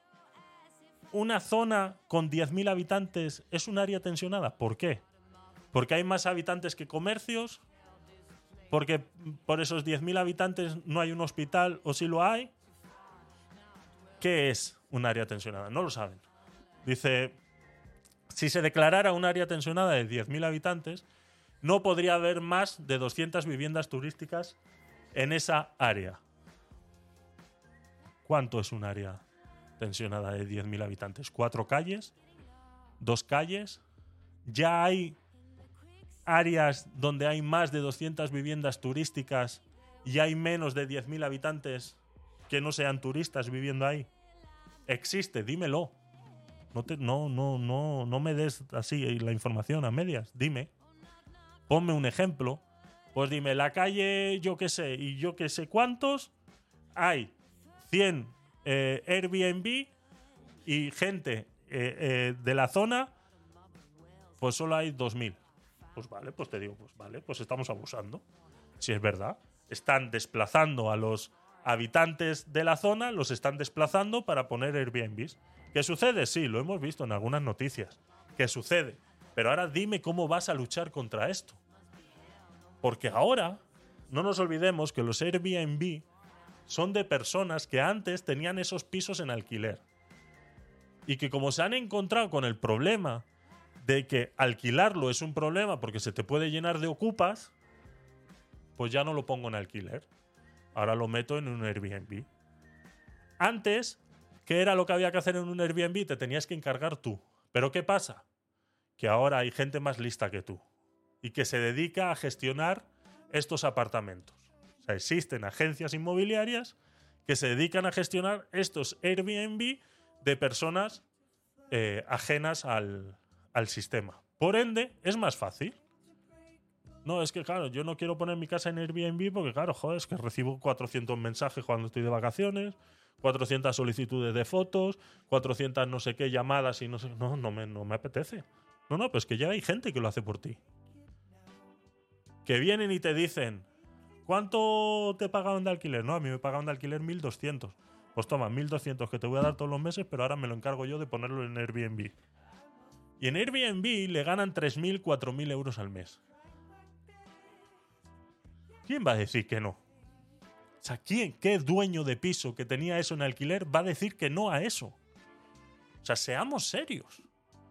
¿Quién va a decir que no? Si es mucho más fácil que tener un piso en alquiler y no te lo van a ocupar. Porque va a estar siempre ocupado, porque va a estar siempre gente adentro. Entonces, ¿cuál es el problema? El problema no son la gente que pone los pisos en alquiler.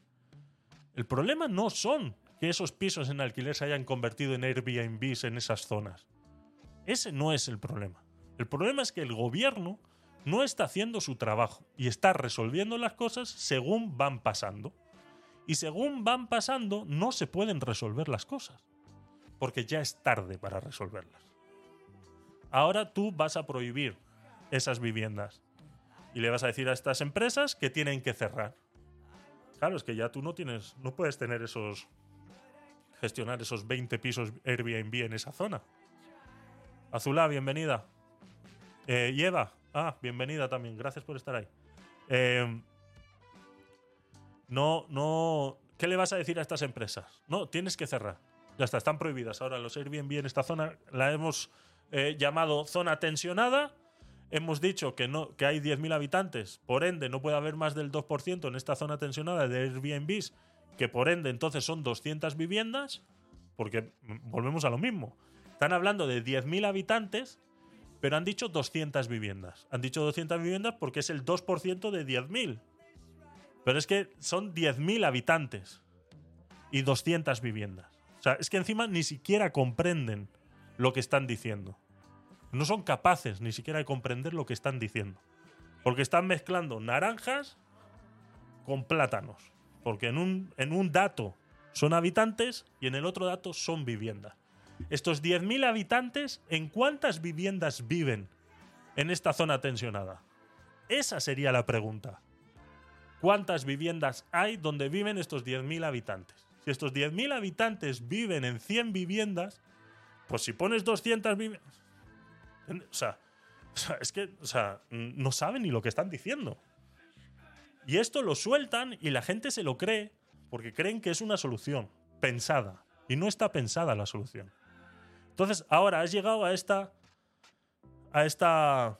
a esta, a esta conclusión, ¿no? En la que una zona tensionada es donde viven 10.000 habitantes, por ende solamente puede haber el 2% de viviendas. Y ellos dicen que el 2% es 200 viviendas, ¿no? Cuando serían 200 habitantes.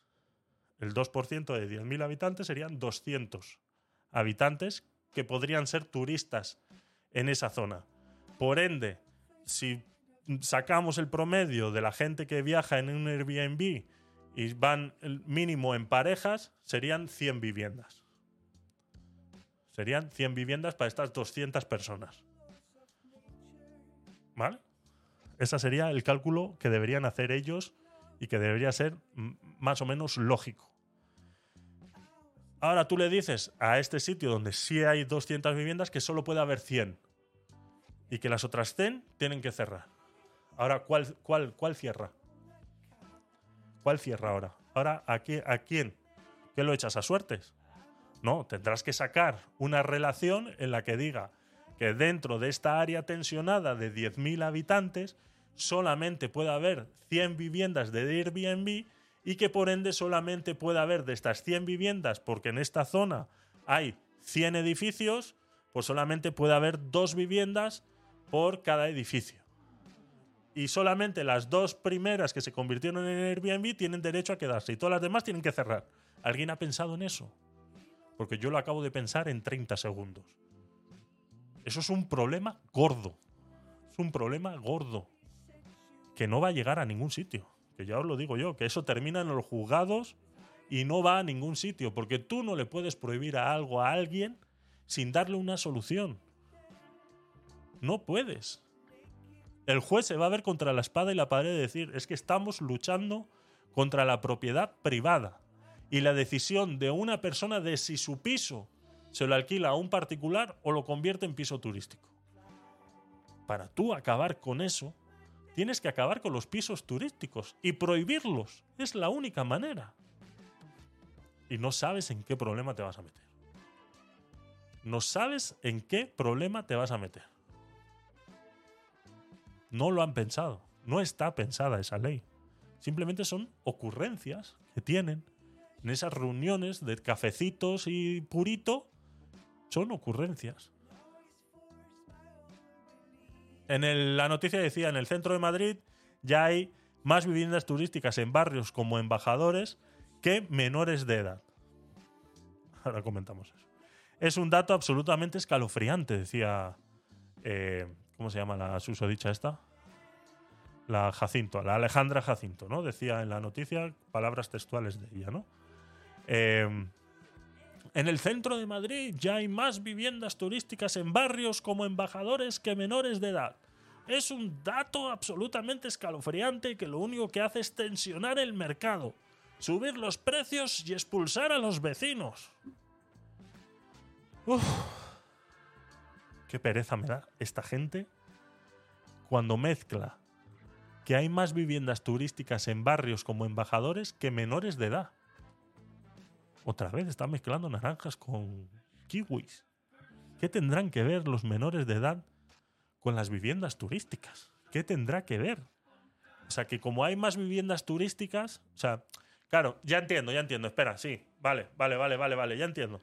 Ya entiendo, ya entiendo. Claro, ¿qué es lo que pasa? Que yo estoy en mi edificio y el vecino de al lado antes era Pedrito y ahora es no sé quién es. Entonces, claro, eso a mí me cohíbe mi situación con mi mujer y yo ya no puedo tener relaciones sexuales como a mí me gustaría, porque al menos Pedrito, que antes era mi vecino, sabía pues que mi mujer chillaba. Ahora ya me da, me da vergüenza. Entonces por eso no hay menores en el barrio. Porque ya la gente no tiene sexo tranquilamente porque está rodeada de edificios con Airbnbs. ¿No? Esa es la conclusión. es que de verdad, es que, o sea, es que, o sea, explícame mí, ¿qué tendrá que ver las viviendas turísticas con que haya menores de edad o no en el barrio? ¿Qué tendrá que ver? Es que, es que no lo entiendo, es que no lo entiendo y se quedan tan tranquilos diciendo estas estupideces. Dice, es un dato absolutamente escalofriante. Escalofriante es que personas como tú tengan derecho a hablar en el mundo. Eso es escalofriante. Eso es con lo que tendríamos que acabar. Que estas personas tengan un micrófono y que se les permita decir lo que sea. Y estos periodistas de pacotilla que hay hoy en el mundo, que van de periodistas... No, es que mi labor no es cuestionar, mi labor es informar. Vete a tomar por culo, tú y tu micrófono, no valéis para nada, putos periodistas de mierda. No valéis para nada. No sois periodistas. Si, eh, si es eso lo que os han enseñado en la escuela de periodismo, no os han enseñado ni una mierda. Porque el periodista es el primero que tiene que cuestionar. No es, no, mi labor es informar. No, informar no. Informar no. Es cuestionar. Y cuando te encuentras a esa payasa de frente y te dice esta estupidez, la primera pregunta es, pero disculpe, señora Jacinta, eh, ¿pero qué tienen que ver las viviendas turísticas con los menores de edad? ¿Me lo puede explicar? A ver qué cojones dice, pero nadie se atreve a decirle nada. Nadie se atreve. Nadie. Porque son todos unos periodistas de pacotilla. Eso es lo que son. Y todavía es un dato absolutamente escalofriante. Que lo único que hace es tensionar el mercado. Tensionar el mercado. Pero si tú misma lo estás diciendo que la gente que vivía antes de ahí de alquiler se ha tenido que ir a otro sitio. Porque claro, es más rentable convertir ese piso en Airbnb que seguir alquilándolo a una persona que, pues, se tiene que ir a otro sitio. Lastimosamente esa es la realidad, señores. Y si vivimos en un país libre, esa realidad va a seguir existiendo. Y la única manera de acabar con esa realidad es prohibiendo los Airbnb y convertir esto en Venezuela. Y... Porque esta es otra. Esta es otra que no tenía preparada, pero que me acabo de acordar, porque mi cerebro va a 3.000 por hora. Han salido los de Podemos, a ver si lo encuentro. Ah, a ver si. Es, es para enlazar un poquito esta situación de risas, de deriva, en la que está yendo eh, Podemos.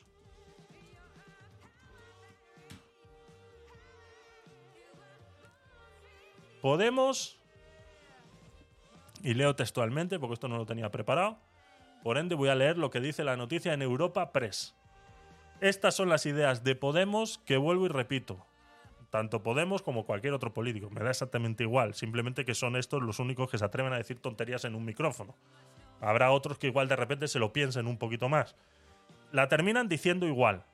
Pero bueno, se lo piensan un poquito más y de repente solo la dicen en el Congreso y nos enteramos solamente los cuatro que vemos el canal del Congreso cuando tenemos tiempo. Y, las cuatro tonterías que salen. Pero es que estos salen en cualquier momento a decir estas tonterías, ¿no? Dice, Podemos quiere poner en marcha un globo público donde se respeten las condiciones laborales de los trabajadores. La candidata de Podemos, Izquierda Unida y Alianza Verde a la presidencia de la Comunidad de Madrid, Alejandra Jacinto, o sea, esta misma eh, tonta que estaba hablando antes de los Airbnb, ha anunciado que si gobierna tras el 28 de mayo quiere poner en marcha una empresa pública de reparto. Una suerte, aten- atención a las palabras. Y no tenemos ningún venezolano en la sala. Y si lo tenemos, que levante la mano. Atención a las palabras. Una suerte de globo público. Una suerte de globo público. Para garantizar. Una suerte. Atención a las palabras. Una suerte de globo público. Para garantizar las condiciones laborales de los trabajadores y fomentar el comercio de proximidad. Esas son las ideas de. Esta la hablaremos el viernes porque quiero desarrollarla un poquito más.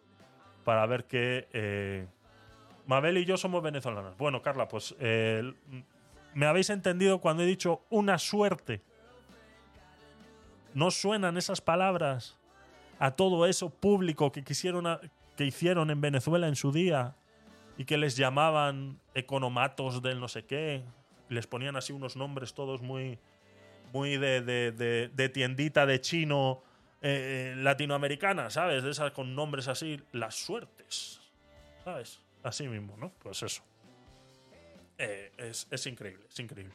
Esta noticia la traeremos el, el viernes porque quiero eh, recabar los datos, porque no nos olvidemos que ya hicieron eh, todos estos riders y trabajadores de estas empresas de mensajería que trabajaban para, para Globo y todas estas empresas de Uber Eats y todo eso, la gran mayoría de ellos trabajaban como autónomos, ¿no? Y se les, a través de un, de un juzgado, se les declaró falsos autónomos y se creó una ley que se llama la Ley Riders. Bajo esta ley Riders, lo que obligaba a estas empresas a que les contrataran en plantilla y que pagaran seguridad social XXXX y que con esto se supone que iban a acabar con esa precariedad que sufrían a, al ser falsos autónomos, ¿no? Pues ahora resulta que eso no fue suficiente, porque si están planteando hacer una suerte de globo público, parece ser que la ley Riders no ha tenido el efecto que ellos querían, ¿no? Por ende, Eh, por eso digo que el viernes intentaremos traer un poquito más de información sobre este tema para eh, ponerlo en contexto a lo que eh, estábamos hablando. ¿no? Pero bueno, estas son las noticias en relación al- a la vivienda y el alquiler y cómo esta señora eh, Jacinta, Alejandra Jacinto, pues se les ocurren estas ideas de último momento para, según ella, apalear estas áreas eh, tensionadas que tenemos aquí en España en relación al alquiler y la vivienda. ¿no? Entonces, eh, poco más. Pasamos de tema, venga.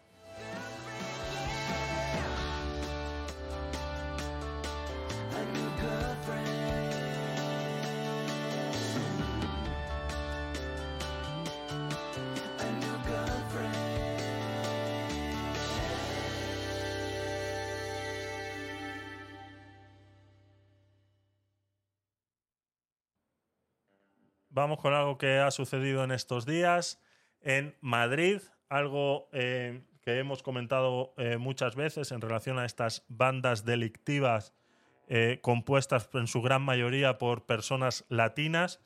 Y leo la noticia.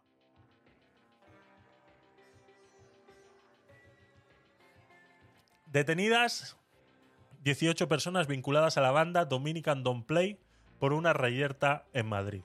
Entre los detenidos incluyen los cuatro heridos por arma blanca que los servicios de emergencia trasladaron a distintos hospitales. No me gusta nada la música que está escuchando hoy. ¿eh?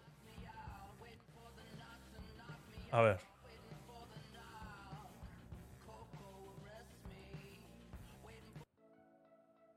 Mejor. La Policía Nacional ha detenido a 18 personas vinculadas a la banda Dominican Don't Play, entre ellas 8 menores de edad, por su presunta implicación en la reyerta que tuvo lugar en la madrugada de este sábado a las puertas de la discoteca París en el barrio de Aluche, en el distrito de La Latina. La diputada se habría... La, diputada... Claro, no estábamos hablando antes de diputadas. La disputa se habría producido entre miembros de la misma banda y por el momento se desconoce el motivo de la misma, según han informado fuentes policiales a Europa Press. Entre los 18 detenidos se incluyen los cuatro heridos por arma blanca que los servicios de emergencias trasladaron a distintos hospitales tras la reyerta. A todos los detenidos se les relaciona con la banda, a falta de determinar en la investigación si pueden ser miembros de los Dominican Don't Play o simpatizantes. La policía recibió sobre las 4 de la madrugada de este sábado varios avisos por la pelea y al llegar los testigos eh, relataron que dos grupos se habían enfrentado con armas blancas y se habían dispersado. Esto es algo que llevamos varios meses ya eh, sufriendo en Madrid. Últimamente se están está proliferando este tipo de reyertas, sobre todo a las puertas de las discotecas en altas horas de la madrugada.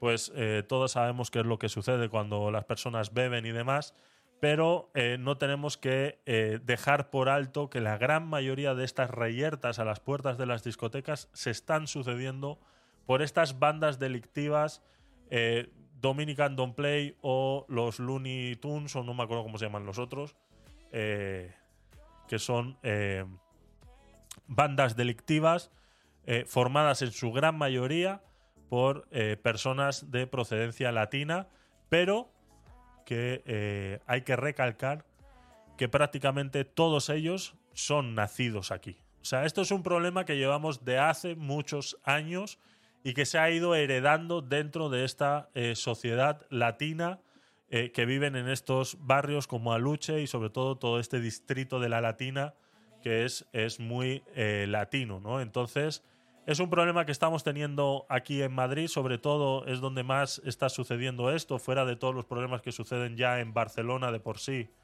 con mm, prácticamente cosas eh, similares, pero esto, eh, fuera de, ver una luz al final del túnel, yo no le estoy viendo nada más. O sea, prácticamente no se está haciendo nada al respecto y eh, es una pena porque la gran mayoría de ellos son personas eh, menores de edad. La otra parte eh, son mayores de edad y que saben lo que están haciendo, por ende deberían ir presos. pero no se está haciendo nada, ¿no? Veremos cómo el viernes podremos actualizar más datos de esta noticia y veremos cómo estas 18 personas vinculadas a esta banda pues eh, terminarán en libertad porque no se les puede eh, acusar de mucho más que pertenencia de banda delictiva. Pero aquí en España eso es, es muy laxo en ese, en ese sentido, por ende eh, no se está haciendo nada al respecto. ¿no? Simplemente quería traeros esta noticia para que veáis que aquí en España también sufrimos de estas, de estas cosas y que yo sé que en, en- muchos países eh, suceden. Y aquí pues tenemos estas bandas latinas eh, como Dominican Don't Play. permíteme reírme de la anterior noticia. ¿De, de cuál, Carla? De la de...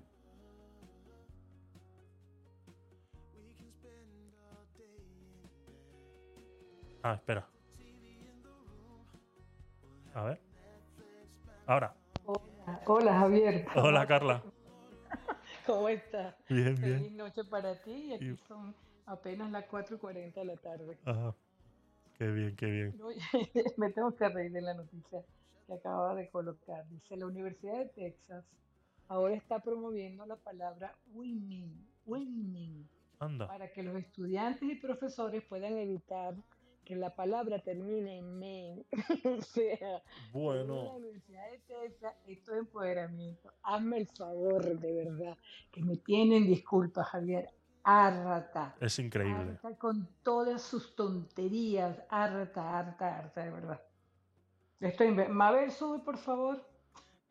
Para que te vengas a desahogar aquí conmigo. Espera, vamos. no, puede ser, fíjate, en este momento el Capitolio creo que es del... Y de Winnie Pooh, buenas tardes, Javi. Sí. Hola, Mabel, ¿qué tal?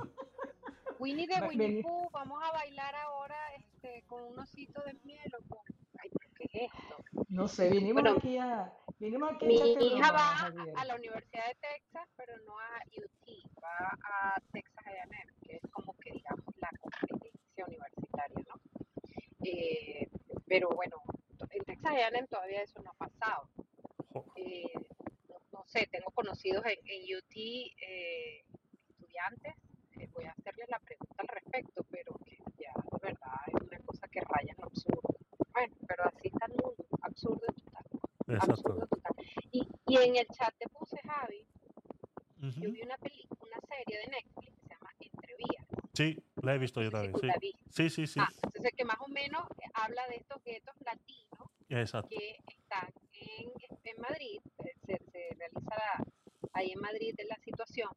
Y, y bueno, es esto un poco, ¿no? Que, que primero los buscan menores de edad, entonces por eso te preguntaba, es más o menos como lo, lo que acabas de decir, es lo que se relata en la serie. Eso es, eso es, correcto. Ah, ok, perfecto. Sí, sí, sí, exactamente igual. La verdad que la serie lo, lo trata muy bien ese tema. Lo trata muy bien ese tema, sí, es verdad.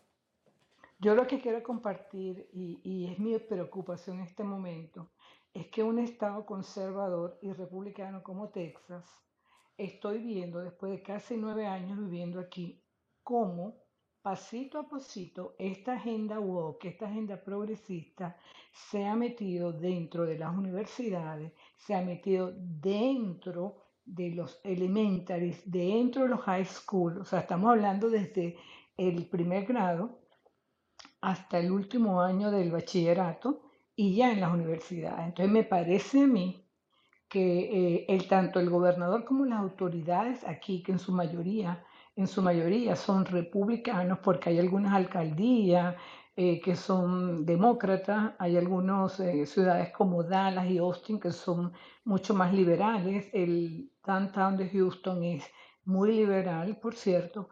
Entonces, han permitido que esta agenda avance y eso preocupante. Tú le das un, que tú, tú los dejas que den un paso, Javier, Claro, es. y ellos van a, a venir por todo, ¿ok?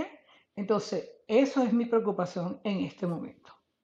Así es, así es. Es lo que hablábamos antes con el tema de eso, ¿no? De que poco a poco van, van marcando su territorio, van marcando su territorio y al final, pues, eh, se les permiten estas tonterías como la que acabamos de, como la que acabamos de ver, ¿no? Es, es realmente- Fíjate, ahorita tomaron el, el Capitolio, pero no sé, no estoy muy clara si es en Austin o, o- o en qué ciudad de aquí de, de Texas.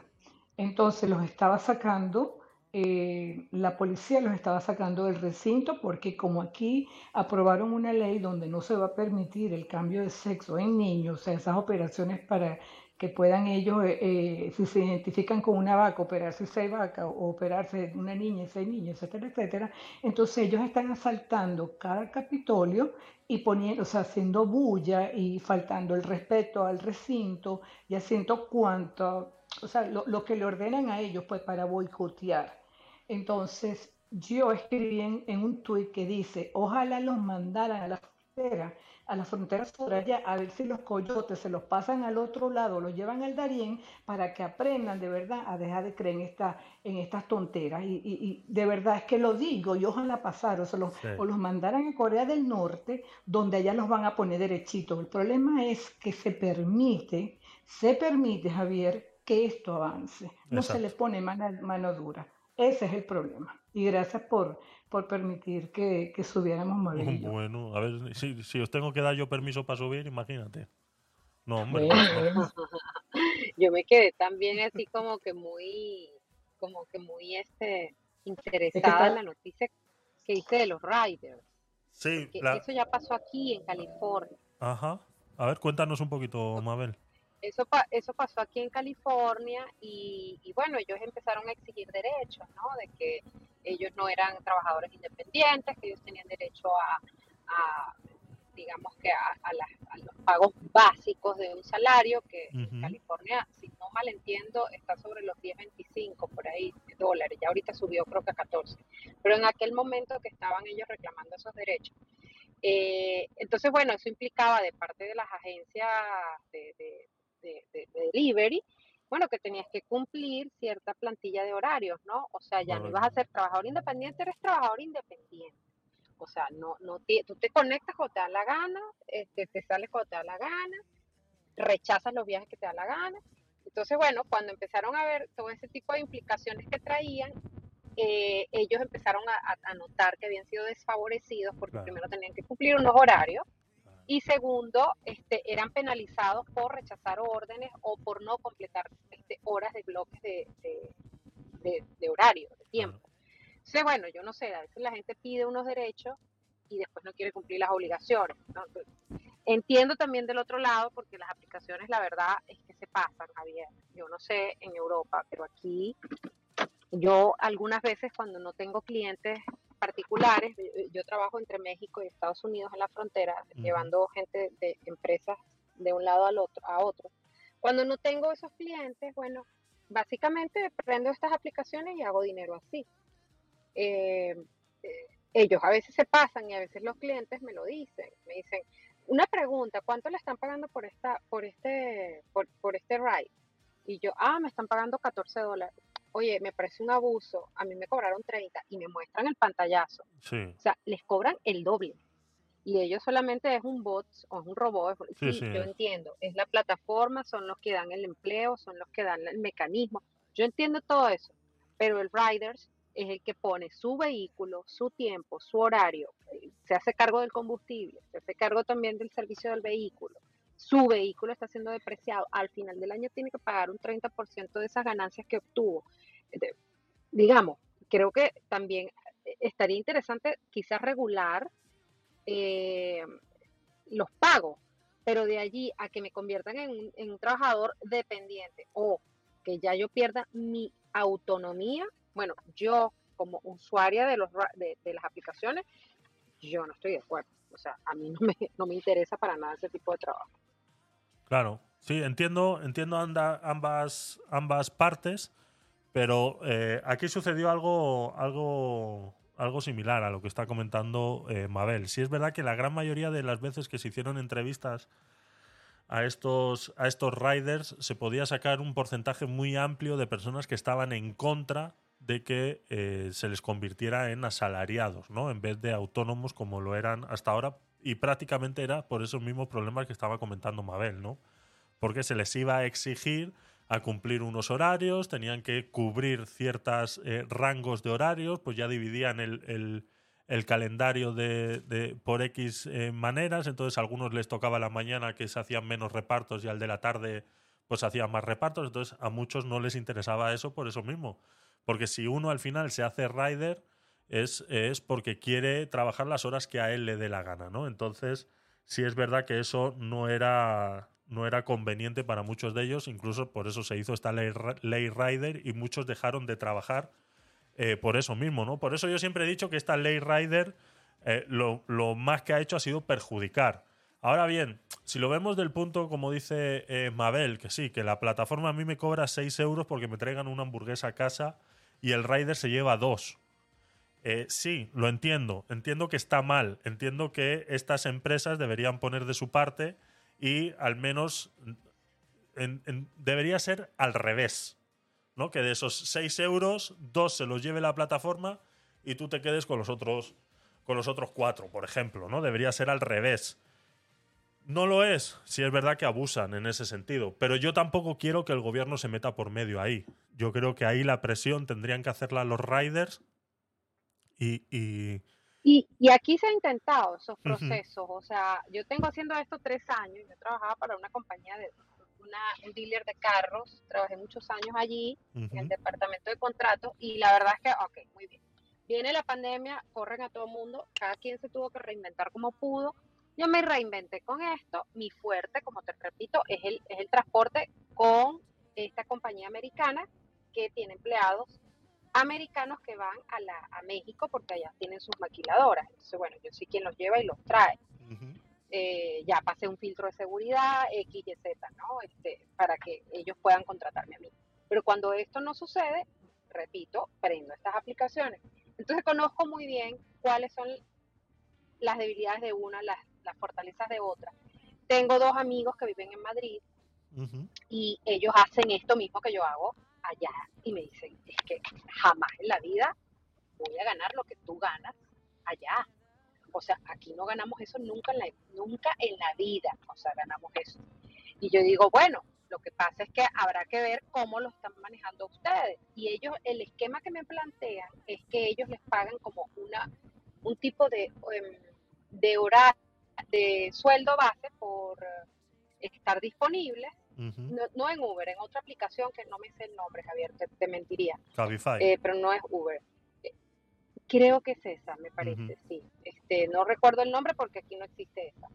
Y, y entonces ellos tienen que, ellos tienen- pero eso los obliga a ellos a estar bajo horario, bajo a una territorialidad, o sea, tienen que estar en un, eh, como en unas manzanas determinadas, ¿no? Mm. Entonces digamos que esto crea algún tipo de favoritismo o no entre, entre unos y otros. Lo cual, que si tú eres independiente, bueno, eh, por ejemplo en mi caso, eh, si aquí no se está moviendo bien, bueno, yo me voy a la playa porque es fin de semana largo, o me voy a otra ciudad que está a 25 millas, o me voy y trabajo en, en, la, en esta ciudad en la mañana, que se mueven más los desayunos, pero en las tardes sé que el horario de oficina está hacia el norte y me voy al norte. O sea, tienes esa, digamos que esa flexibilidad, que la pierdes al tener ya una obligación, Claro. ¿no? Y ya pierdes ese derecho. Ahora, yo no sé en Europa cómo se manejan los deductibles o los deducibles para el pago de impuestos a quienes se dedican a, este tipo de negocio. Pero digamos que aquí son bastante abiertos eh, para daño y verte debe tener alguna organización, obviamente. Pero no sé cómo se maneja ya, que estuve escuchando a, a un europeo hoy en otra sala, que por cada euro, Se corta, Mabel. por cada 100 Sí. euros, entre Se te- Ah, corta ya, porque tengo mucha señal. Ya, sí, ya, no, ya perdí la señal, me morí. Vale. Sí, eh, Entraste al laberinto. sí, aquí los Sí, realmente. es que vengo llegando de México, estaba en México. O sea, que en México hay mejor señal de teléfono que en Estados Unidos, ¿o cómo es eso? No, lo, lo que pasa es que cuando voy cruzando la frontera, Ah, entre que agarra claro. este, una red y otra, este, ¿sabes? Se, se- se Sí. complica hasta que entra la... Pues eh, sí, lo que decía de los eh, de los impuestos que estaba explicando Mabel, eh, eh, ahora sí, cuando puedas me das el- el dato ese que te habían dado, pero sí, aquí los impuestos en, en, en España la verdad que son bastante fuertes. Entonces, eh, si eres asalariado, por cada, eh, por cada euro estás pagando mínimo 18 céntimos en impuestos. Mínimo, porque estamos hablando de un 18%. Entonces, eh, eh, en el momento que eres asalariado, si eres autónomo, simplemente pagas eh, mensualmente una cuota de autónomos y en ese caso todas estas personas que trabajaban de Cabify y, y todo eso, así como lo que hace Mabel, pues pagaban eh, a principio de mes 260 y pico de euros. Se paga con, como autónomos. Y fuera de ahí, simplemente tendrías que pagar el IVA de todas las transacciones que hagas, ¿no? Porque pues todos esos, esos rights que se hacen, eh, se paga el IVA, ¿no? Y ese IVA pues se repercute al Estado y etcétera. Pero solamente pagabas 200. Ahora, con esta nueva ley Rider, pues te obligan a que estas personas tengan que estar, que tengan un contrato. Con este contrato pagan el 18%. Pero claro, la gran mayoría de los contratos que se le hacen a estas personas son contratos eh, por horas, eh, a lo que se llamaría media jornada, lo que son seis horas al día. Y eh, como dice Mabel, aquí al estar asalariado ya le obligan a estas personas a estar en ciertas áreas. Y esto, quieras o no, te perjudica a ti, pues, pues por lo mismo que estaba diciendo Mabel, que cuando tú eres libre y no dependes de nadie, pues tú hoy te puedes ir al aeropuerto y hacer fila en el aeropuerto tranquilamente. Ahora, por ejemplo, solamente pueden. Porque, ¿qué es lo que.? eh, y no sé si en Estados Unidos pasará, me imagino que algo pasará. Lo que pasa que allí, al, estar eh, liberalizado, quiero entender que hay mucha gente haciendo haciendo Uber y haciendo Cabify y esas cosas. Aquí en España tenemos un problema y es que aquí les han limitado la cantidad de vehículos que puede haber por la competencia que le están haciendo al taxi. El taxi es un monopolio en España y les- E- Eso ya pasó aquí, Ajá. eso ya pasó. Pero digamos que esa, esa etapa se superó, aunque hay ciudades, por Sí. ejemplo, hay ciudades en, en Houston, por ejemplo, en el aeropuerto de Houston, si tú vas a recoger a alguien y ven que tú eres un Uber o un Lyft y estás como que dando vueltas allí, tú tienes multas de hasta mil dólares por Sí. estar parqueado esperando. O sea, son, son bien estrictos eh, con ese tema, más no así los que son taxis del aeropuerto. Ellos tienen como unas concesiones y se entiende, ellos pagan, ellos pagan una cuota, ellos pagan una, no diría una vacuna, suena muy, muy mexicano, muy venezolano. No, Em, pero por lo ellos tienen- menos, disculpa, Mabel, ya va. Cuando tú am, eh, solicitas el servicio de Uber que te lleve al aeropuerto y tú estás en esa zona y alguien pide el servicio, tú lo puedes hacer. Es- ¿Te estás refiriendo a ese o a alguien que esté, se ponga específicamente a esperar como Claro. Sí, taxista? me pongo como Ah, específicamente que tú estés ahí como esperando que suene. No, si tú dejas a alguien y te suena, lo puedes coger. Pero no puedes estar ahí como que, ay, estoy aquí esperando que suene. No puedes.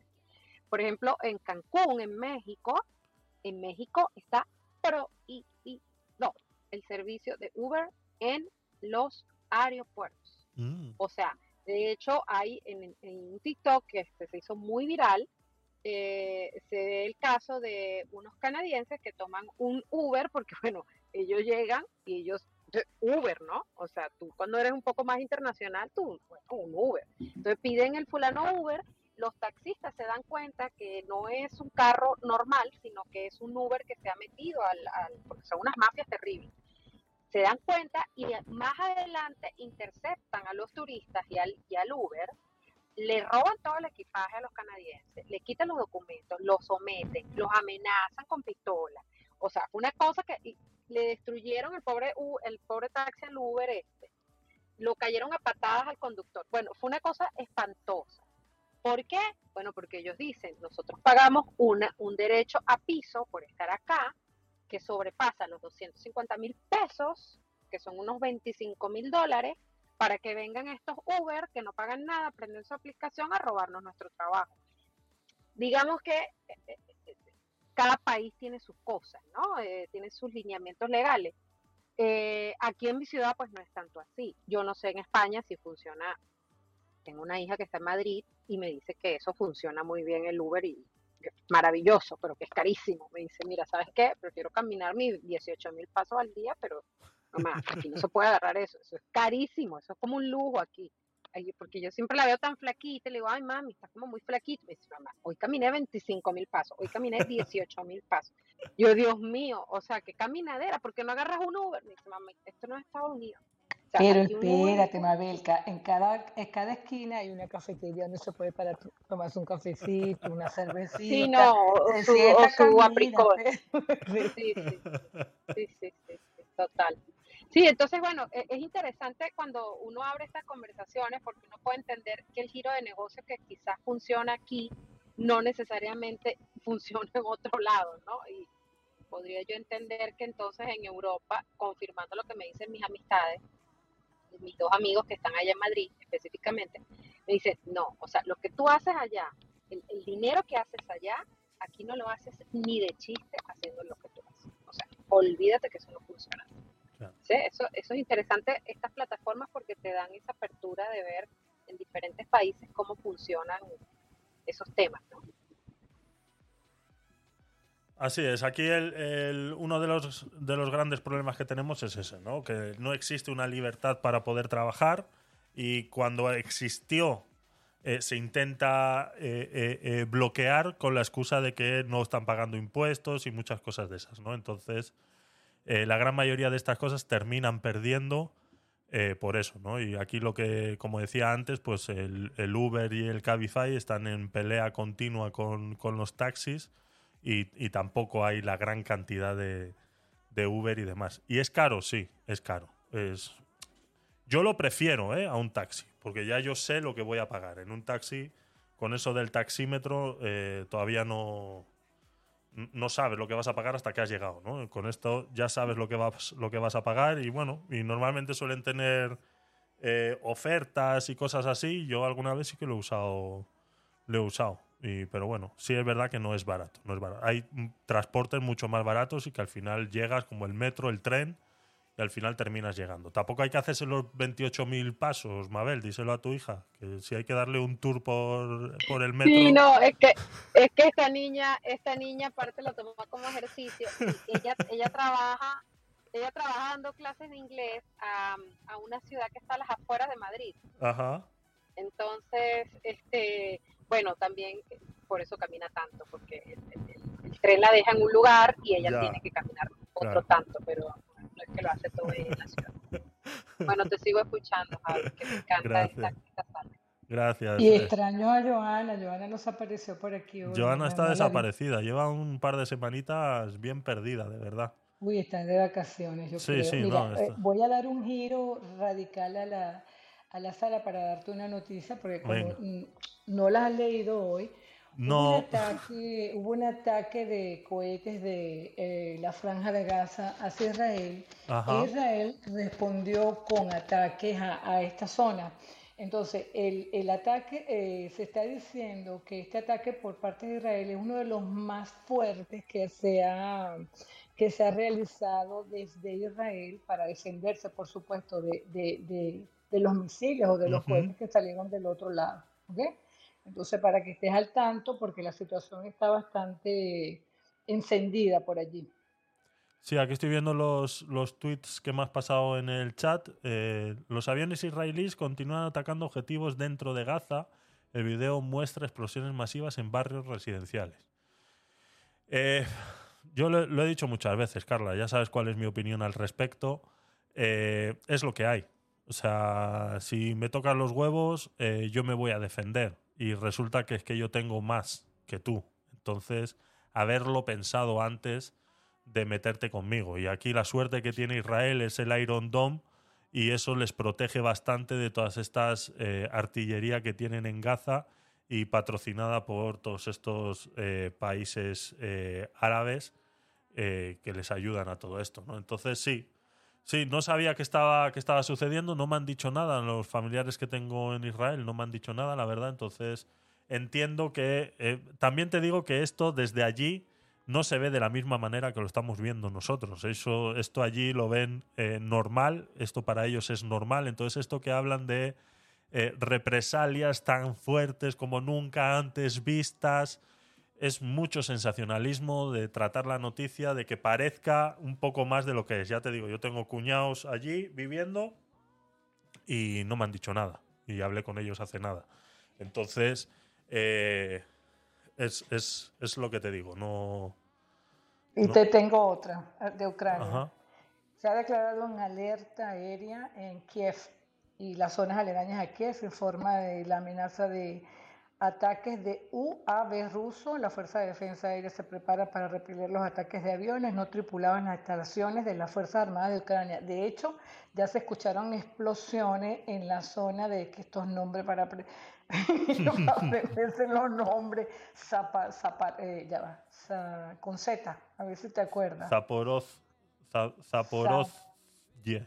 Zaporozhye, exacto, se sienten por ahí las explosiones. De, y en la otra de Dnepropetrovsk, Sumi y Chernihiv. Sí. eh, E- Eso, eso, eso. eso, eso, exactamente. Eso. Es, es más de lo mismo. O sea, volvemos a lo mismo. Hemos hablado de, de, de- de China como el cisne blanco y no está. O sea, eso no va a funcionar. No va a funcionar porque lo que está pidiendo eh, eh, Rusia se supone que, que es lo que no se le debería otorgar. No es lo que se le debería otorgar. Entonces, es, eh, lo dije al principio de la, del conflicto, no hay salida digna para Putin de este conflicto. No hay salida digna. O sea, no hay salida digna. A ver si entendemos eso. Que este señor se ha metido en este conflicto y va a por todas. No va a haber una salida en la que podamos decir, no, pues venga, venga, va, lo dejamos así, dame a mí este pequeño terrenito y este patín, no sé qué, venga, no ha pasado nada, venga, reconstruir. Eso no va a funcionar así, no es tan fácil. Por eso siempre lo he dicho, que no hay una salida digna a este conflicto. Este conflicto va a llegar, eh, esperemos que no muchos años más, pero al final eh, eh, Ucrania va a terminar desapareciendo y, y Rusia va a exigir quedarse, si no con la mitad, con la mayor parte de Ucrania. Para que Lo que quede, Javier. Sí, sí, lo que quede, exactamente. Exactamente. Eso es lo que, lo que quiere. Lo que quiere eh, eh, Rusia, ¿no? Entonces, que venga China ahora como cisne blanco a decir, no, el diálogo y la conversación es eh, lo primordial en todo esto, que llamen al Zelensky y le diga al chino, no, pues vamos a hablar, vamos a llevarnos bien, no sé qué. No hay, o sea, Putin no está, no está para Bueno, eso. y de hecho yo te, yo te pasé por aquí que la administración Biden, aquí, el gobierno de Biden anunciará mañana un paquete de ayuda militar, otro más, Otro. de 300 millones de dólares para Ucrania, que incluye municiones de artillería y morteros, camiones, equipo pesado y cohetes Hydra 70, dice funcionarios estadounidenses. Aquí Ah, vamos mientras nos endeudamos, el techo de la deuda Y mientras tanto aquí seguimos este, quebrando bancos y con el hambre, la Exactamente. crisis en las Y de, sí, señor, y de hecho te puse una noticia ahí de los bancos. Ahora, ¿cómo? Ahora sí te entiendo cuando dices que tienes para buscar una noticia Te, que te diste cuenta, te diste cuenta. Sí, no me has sí. hecho caso. ahora sí te entiendo. Dice así, acciones de bancos regionales caen segundo día después del colapso del First Republican Bank a través de vía Reuters. A continuación se muestran las caídas de precios en las acciones de varios bancos estadounidenses. El Par West Banco, Bancorp 40% cayó, Alianza Occidental menos 25%, Home Street Bank menos 15%, Zion Bank 10%, menos 10%, el Cape Corp menos 7%. Y así vamos. Harbor One Así es. menos 6. Citizen Financial menos 5%. Así es. Es increíble, es increíble esto que. Bueno, no es increíble, o sea, es que esto era de, de esperar. Lo hablé en, en, el, en el Bitcoin Quick Tips, en el último que hicimos, porque esta semana no hemos hecho. En el último que hicimos, analizando el futuro de Estados Unidos y el del dólar repartido en el mundo, y no pinta nada bien. Y no pinta nada bien, por ende, eh, vemos cómo estas acciones de estos bancos están cayendo eh, a números que no habían estado en su vida, ni siquiera ni cuando iniciaron. Eh, o sea, es que si vemos el, el- el, eh, a ver, uno que conozcamos, el Metropolitan Bank, 21%.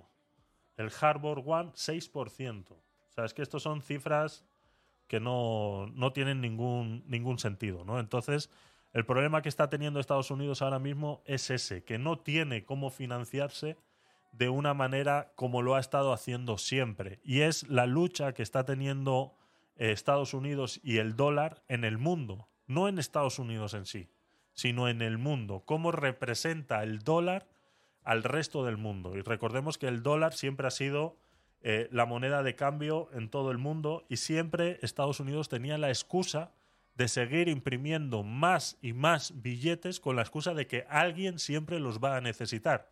Y resulta que ya está perdiendo más del 20% del poder del dólar en el resto del mundo y que está siendo reemplazado por China.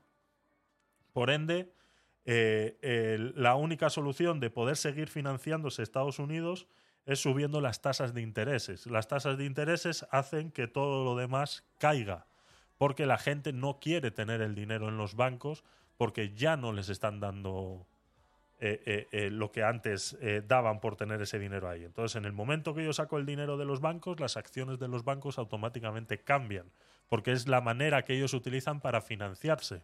Es ir al Banco Central y decir, mira, mis cuentas bancarias de todos mis clientes representan el 20% del Producto Interior Bruto de Estados Unidos.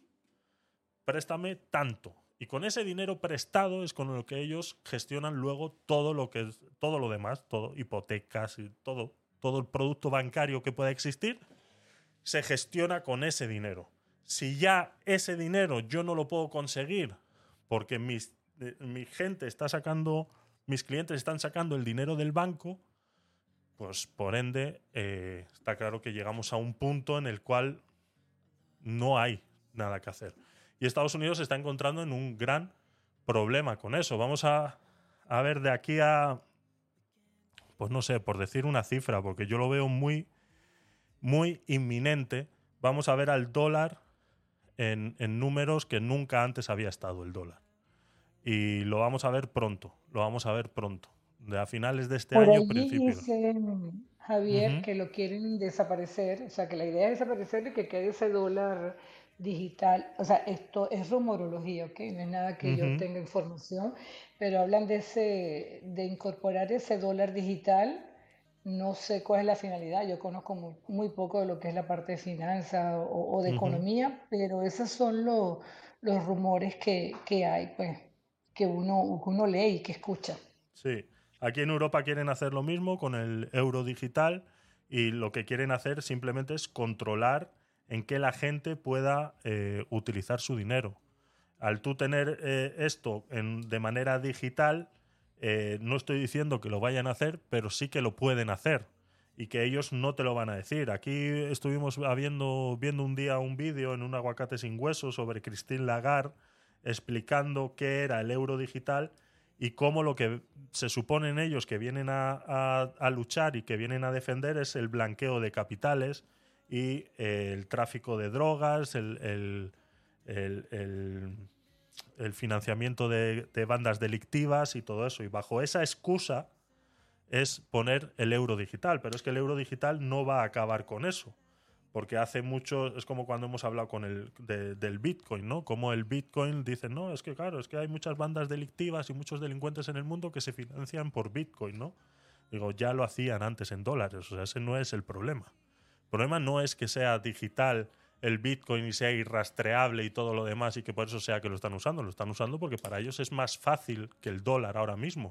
Pero antes ya lo hacían con dólares, si no, eh, eh, todas esas películas eh, en qué se iban a basar, ¿no? Entonces, ahora con el tema digital ya puedes controlar automáticamente en qué la gente se pueda gastar el dinero y en qué no. Ahí está, y perdona que te interrumpa, Ujú. eso fue lo que me, eso fue lo que me retumbó hoy, la palabra control, que a Exactamente. través de la moneda, a través del dinero, te van a controlar. Eso Exacto. me quedó a mí retumbando hoy. Exactamente. Eh, para poner un ejemplo rápido y que todos lo podamos entender, ¿cómo se controla una inflación? Actualmente una inflación se controla de dos maneras.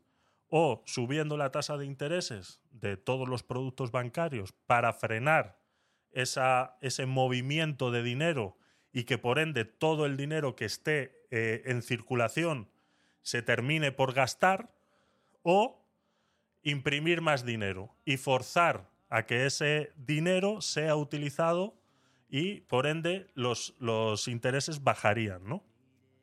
Al haber más dinero en el mercado, los intereses bajan, ¿no? Así es como hacemos que la inflación suba o baje.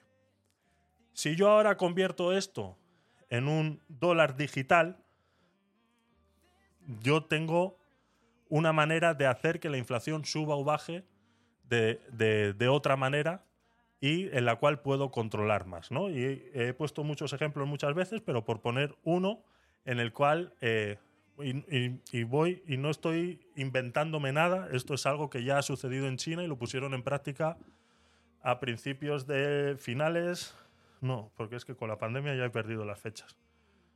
El 21 o 22, creo que lo fue que lo pusieron en práctica eh, los chinos con una tarjeta con eh, eh, yuanes digitales en los cuales eh, solamente podían utilizar en ciertos comercios. Bueno, basándonos en esta prueba que hicieron en China, lo trasladamos ahora a, por ejemplo, que yo quiero acabar con la emisión de CO2 en el mundo o en Estados Unidos.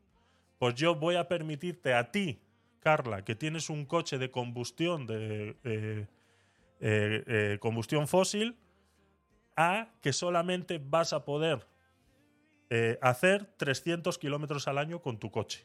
Porque tu huella de carbono y tú que eres Carla, solamente puedes hacer uso de este tal. Pues con ese euro digital yo te puedo permitir, porque al fin y al cabo eso va a estar en una tarjeta. En una tarjeta, en tu móvil, en un chip, como lo quieran poner. Te lo pueden implementar hasta en el dedo gordo del pie, si a ellos les apetece.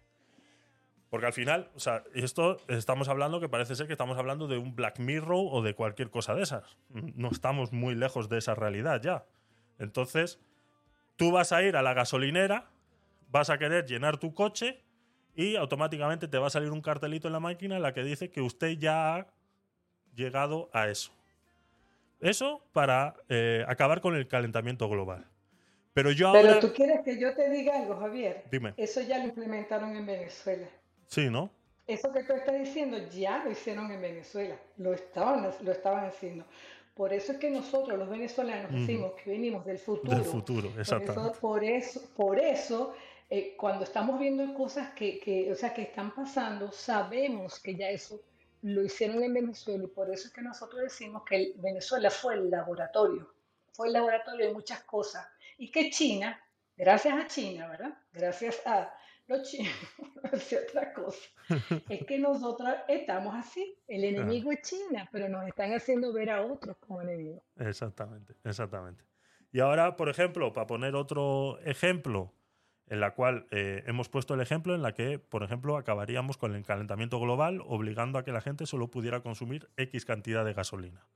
Ahora digamos que lo que yo quiero acabar es con la inflación.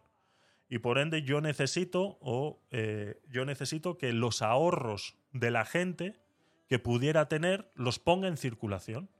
Ahora mismo a mí nadie me puede obligar a coger mis ahorros y ponerlos en circulación. Bueno, sí, la pandemia. Ahí lo dejo.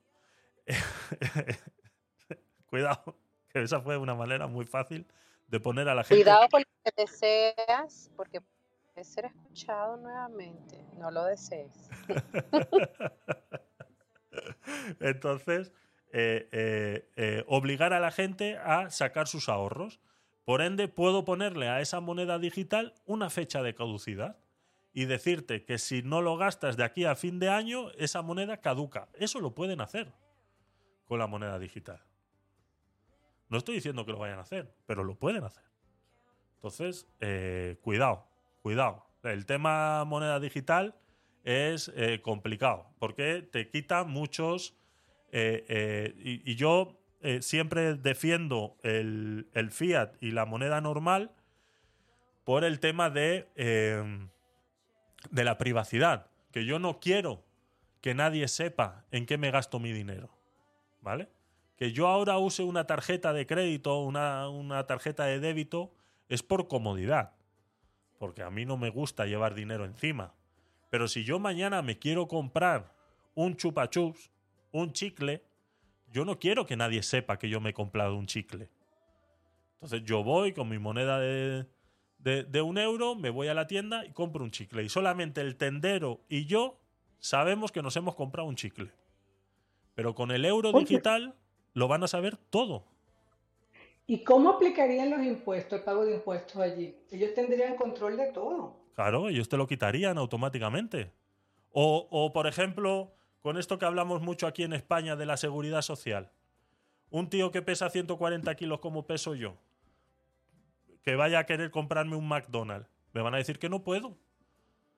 No, usted no puede comprar McDonald's. Usted ya pesa 140 kilos y usted es un gasto innecesario para la seguridad social. Entonces no vas a poder comprar un McDonald's, por ejemplo. Se van a decir que contaminan el planeta. Dios mío, qué horror.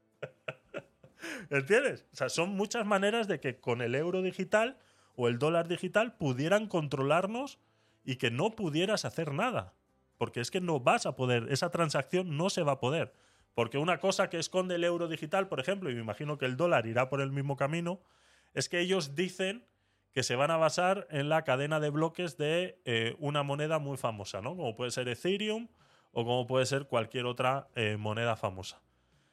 Pero es que la realidad es que va a haber una doble cadena de bloques.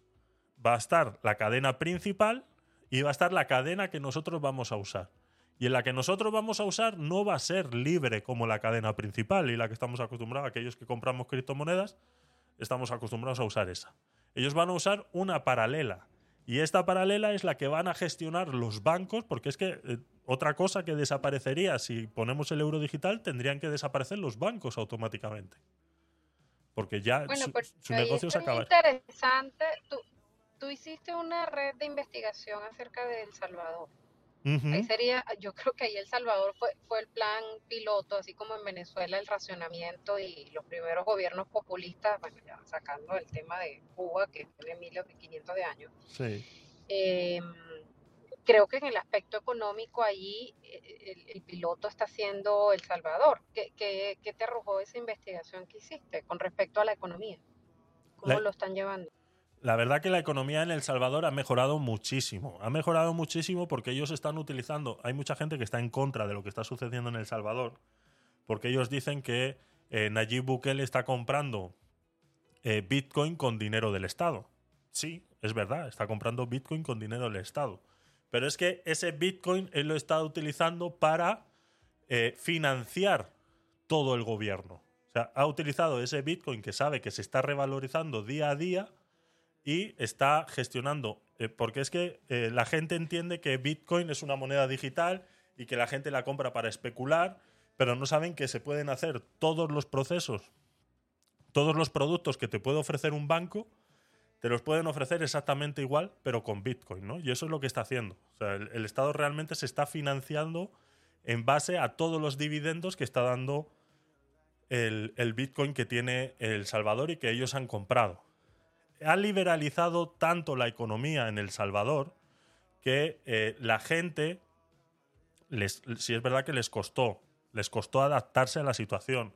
Se crearon ciertas eh, wallets en El Salvador eh, un poco dudosas, ¿no? Llegó una empresa estadounidense a montar una wallet ahí en el, en, El Salvador, un poco dudosa y tal. Bueno, eso al final lo solucionaron con una, una wallet del Estado, exclusivamente del Estado, y más o menos lo solucionaron de esa manera, que no es la manera ideal, pero es eh, la curva de aprendizaje para usar criptomonedas, pues a día de hoy es muy, muy larga, ¿no? Es, es cuesta, ¿no? Entonces, para, para que la gente entendiera eso, pues habría que hacerlo eh, de, esa manera didáctica y que incluso se, se metieron 50 dólares en, en Bitcoin, en esas tarjetas, en esas wallets eh, públicas, para que la gente empezara a usarla, ¿no? Muchos de ellos simplemente cambiaron esos 50 dólares y siguieron haciendo lo suyo, pero otros tantos sí es verdad que aceptaron ese método como método de pago y se ve a muchas personas en, en El Salvador, vimos algún que otro vídeo en su día cuando hablamos de eso, eh, de gente que vende, que vende eh, bocadillos en la calle, empanadas y cosas de esas, y que tú les puedes pagar en, en Bitcoin. Quieras o no, es una manera de liberalizar eh, la economía para estas personas que no tienen recursos. Siempre lo he dicho, el Bitcoin no es eh, eh, nada nuevo para los europeos o los americanos. El Bitcoin fue nuevo para los africanos, que en África tener una cuenta de banco es, es imposible. Pues tener una cuenta de Bitcoin y poder gestionar sus cuatro duros en- en Bitcoin para ellos fue una liberación muy grande. Entonces nosotros lo estamos utilizando para especular, pero hay realmente que gente en el mundo que lo está utilizando para poder salir adelante, como en El Salvador, y que eh, tuvieran esa opción de poder aceptar esa moneda de pago que no se devaluara tan rápido como estaba sucediendo con el, con el dólar en ese momento, que a ellos se les iba de las manos prácticamente. Entonces, el, el, el Bitcoin les vino a ellos a, a liberalizar ese, ese tema, ¿no? Entonces, es, es curioso, es curioso, simplemente hay que aprender a utilizarlo. La, la curva de, de aprendizaje es bastante amplia, pero bueno, eh, tengo un, un programa de Bitcoin Quick Tips que hacemos los sábados y que suelo resolver estas, estas dudas para que todo el mundo pueda, pueda entenderlo de una manera eh, más fácil, ¿no? Pero El Salvador, la verdad que lo hizo, lo está haciendo bien. Yo creo que Nayib Bukele lo está haciendo bien. Hay que ver si el que venga después de él es capaz de eh, saber lo que tiene que hacer con esa arca ahora llena de Bitcoin. Y que, bueno, y que una de las cosas que hizo bien es no reírle las gracias a Estados Unidos, ¿no? Y que vino Estados Unidos, vino la Fed y les dijo que, que dejaran de hacer el tonto, que les iba, que les iba a salir mal. A día de hoy, ahí están, siguen utilizando el dólar y siguen utilizando el Bitcoin. Entonces, eh, las amenazas se quedaron en nada. Pero es el miedo de estas grandes eh, eh, países como Estados Unidos, pues que tienen el miedo ese, ¿no? De perder ese poder que tienen en el mundo con el dólar. Y en El Salvador, pues lo están perdiendo, lo están perdiendo. Así que poco más.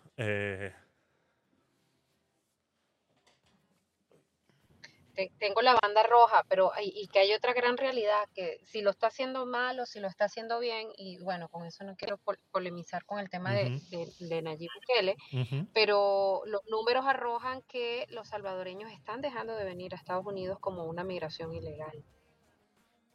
Y los que están aquí, los que están aquí de manera legal o ilegal, pero que han hecho algún capital, están comenzando a regresar a El Salvador.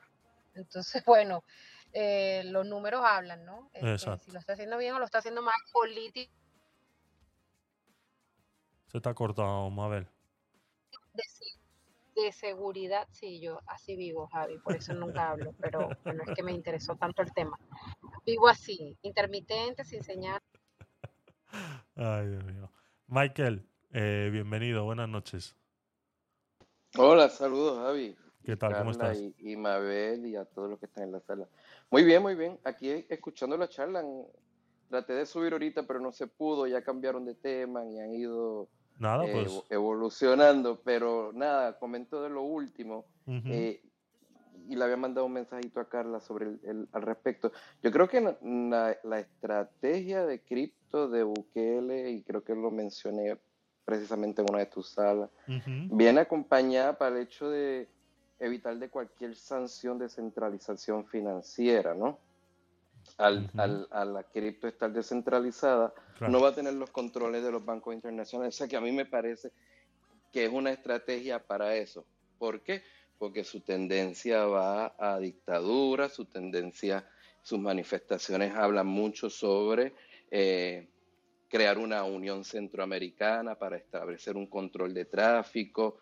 Eh, y, y claro, eso a Estados Unidos no le conviene. Claro. Eh, pero creo que, que, que esa estrategia. Entonces, ciertamente lo que dice Mabel es muy correcto. Por una parte, la emigración salvadoreña a Estados Unidos ha bajado. Eh, creo que fueron 13% en el 21 para el 22. Ujú. Eh, y entonces, eh, todos los casos de asilo, no todos, porque sería una generalización, pero muchos de los casos de asilo que están fundamentados en temor, y, o sea, cuando una persona pide un asilo político, va porque hay un temor bajo la Convención de Ginebra o porque hay un grupo social que oprime a otro y el Estado es incapaz de protegerlo. Bueno, yo he visto muchos eh, casos de salvadoreños donde la petición de asilo está fundamentada en que por la presencia de las maras, eh, pues no pueden volver a casa y, y- y han vivido así. O sea, los salvadoreños, te puedo decir, que conozco un ejemplo de un salvadoreño que produce bastante dinero, pero él no podía mandar todo el dinero que él podía, quisiera mandar a su país en remesa, porque a la que las maras se daban cuenta de que había un progreso económico en la casa, que si pintamos, que si unas mejoritas o algo así, se les metían y los pagos eran mayores. Bueno, bajo ese estado eh, y ahora con la consecuencia que ha hecho Bukele al meterlos en, en esta prisión y el efecto que eso ha tenido, pues el fundamento se cae. Así que Estados Unidos está más que contento porque entonces va a decir, bueno, si su fundamento era que están las, las maras en la calle, bueno, ya su presidente hizo el trabajo, ya lo sacó, aquí no hay peligro, así que váyase de aquí. O sea que, que en ese aspecto le va a ayudar. Michael, Diga. Michael, y a ver si no me corto, a ver si no me corto. Y bajo esa teoría y ese principio es que digo yo a todos estos venezolanos que están acá pidiendo asilo, eh, que si se llegan a reanudar las relaciones comerciales y políticas entre Estados Unidos y Venezuela, bueno, toda su migración desbordada y toda esa corredera que tienen eh, va a acabar. Entonces, bueno, quienes muchos apoyan eso, eh, están echando un poco de tierra a, a- a lo que les ha costado tanto, tanto dolor y sacrificio, ¿no? Eso por una parte. Y por otra parte, eh, bueno, sin querer monetizarle, eh, monetizarle, eh, politizarle la sala a Javi, Bueno. Otra cosa no, pero de política aquí está- hablamos no- todos los no- días. no nos las, nos las estamos adjudicando a tu sala. Quería hacer una propuesta que no sé si sería posible. Hablaba esta mañana con Yuki Fabio, él es un periodista venezolano asilado político hace muchos años aquí en Estados Unidos, vive en Nueva York, eh, y hablaba con otra chica que se llama María José. Sería tan interesante que se unieran eh, Michael, que sabe de estos temas de migración, eh, como abogado de migración aquí en Estados Unidos, en una sala, digamos que tenga una buena tribuna, creo que la tuya lo tiene, es, una buena plataforma para eso, eh, que se reunieran gente profesional, pues que, que- que con criterio y con y, y digamos que con bases legales hablara de, de- de todas esas políticas migratorias que están transgrediendo un poco la paz del mundo. Y no porque los inmigrantes sean un peligro, al contrario, sino que este tema migratorio y esta masa de, este problema mundial ha sido utilizada de manera política y es una, es una, lo han tomado como una bandera para hacerse eco o hacerse salvadores de cosas que este, empiezan a transgredir un poco los temas de humanidad y, y bueno, escuchar de manos de los profesionales directos, legales, de, de cómo se está trabajando eso. Yo escuchaba en una sala de, por cierto, de Twitter, que la manejó súper bien Carla María y otras compañeras allá en Twitter, eh, hablaban acerca de eso, de esos movimientos migratorios y cómo España se ha convertido en el, el receptor de toda África y Estados Unidos se ha venido a convertir eh, prácticamente en el receptor de todos los problemas de, de- de- de Centro y Suramérica, ¿no? Entonces, bueno, hay una, hay una gran desinformación y creo que si en esta plataforma se, se lograra de mano de la gente que lo sabe, que sabe la información, digo, yo, yo tengo algún conocimiento, pero la verdad no es mi área, o sea, puedo dar alguna opinión, pero sería interesante que se pudieran, los estoy comprometiendo como en público, I'm so sorry, pero si lo pudieran lograr sería algo maravilloso y sería, como dirían, una, un aporte muy importante para los escuchas de la plataforma. Y Javi, tú tienes aparte un montón de gente en otras plataformas y, y sería algo bastante, bastante nutritivo a nivel de información, ¿no? Con, con, con Joana, que toca los temas legales e- en España y Eso, bueno, eso te iba a decir, Javi, que cualquier booking que me quieras hacer tiene que ser a través de Joana, que ella es mi, mi representante. Tu todo. representante legal. Sí, sí. Ah, vale, vale. Pues Joana está perdida, lleva perdida un par de semanas. No sé si sabrás tú su paradero, Michael. Está haciendo una promesa de Viernes Santo, todavía. Ah, todavía. da- sí, sí, sí. Está en penitencia. Pues, eh, Mabel, con mucho gusto preparamos lo que sea. Yo tenía, tenía hoy una noticia eh, que no nos va a dar tiempo ya y que hablaremos el, el viernes, en la que dice, el titular dice, Estados Unidos pagará los centros de América Latina que remitirán a los inmigrantes a España. Eh, lo hablaremos el viernes. Pero Oye, Javier, disculpa, hay un pendiente también acerca de una noticia que te envié por el Telegram sí, acerca de un señor, no recuerdo el nombre, que entró un ladrón a su casa, ¿verdad? Mm. Le disparó, el ladrón murió y le quieren dar 25 años de cárcel por, de- eh, por defenderse de, de un ladrón. Entonces me gustaría que se pudieran, y está Joana, pues tocaran ese tema que me parece una exageración, que una persona que se está defendiendo de un delincuente tenga que pagar 25 años de cárcel. Exactamente, exactamente. Una locura, una locura. La veremos el, el viernes también, eh, Carla, ¿vale? Nos apuntamos eso.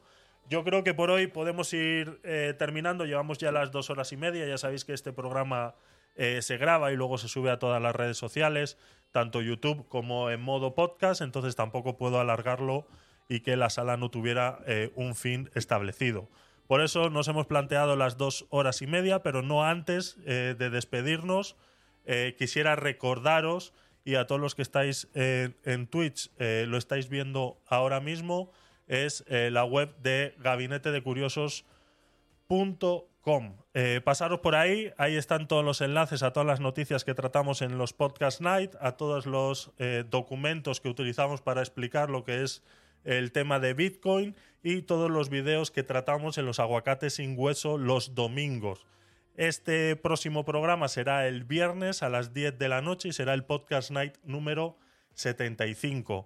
Eh, con el evento que hizo Tony este fin de semana, con el 24H, inauguré una nueva, eh, un nuevo proyecto en cooperación con Spotify y eh, bueno, me, puse en contacto con ellos, me propusieron algo, lo he realizado, ya está disponible en Spotify. Ahora necesitamos que le deis el cariñito eh, suficiente para que Spotify pues diga, pues mira, este chaval al final parece ser que sí, sí es como él decía que era. Así que eh, eh, pasaros por Spotify, si tenéis Spotify Premium, pues podréis disfrutar del capítulo de una hora y diez minutos completo con música relacionada con la movida madrileña y ciertas anécdotas en relación a esas canciones que, que hago en ese, en ese programa. Y sería el episodio 1. Si todo sale bien y a Spotify eh, le, le parece bien, pues haremos al menos uno al mes, porque la verdad que llevan bastante eh, trabajo detrás. Entonces, eh, pasaros por Spotify, eh, me buscáis como Gabinete de Curiosos y dentro de todos los podcasts que tengo vais a ver uno que se llama Detrás de la canción y la movida madrileña. Con que lo escuchéis, le deis like, me sigáis en Spotify, es más que suficiente. Y si dejáis algún comentario diciendo si os gusta o no, pues es más eh, que suficiente. He quedado con... ¿puede Dime. poner el link arriba, por Sí, sí, sí, sí, sí, sí. Un segundito, a ver. Em,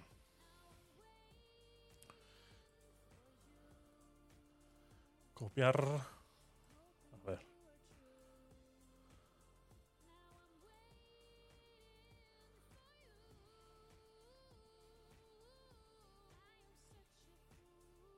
Ese es el, el link de la.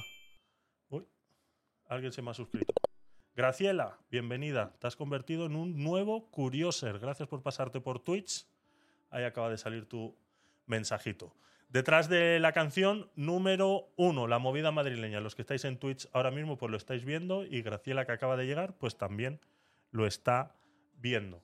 Así que, eh, pues eso, cariñito. Simplemente le dais a, a- al me gusta y ya sabéis todo lo que tenéis que hacer. Yo creo que no es muy complicado.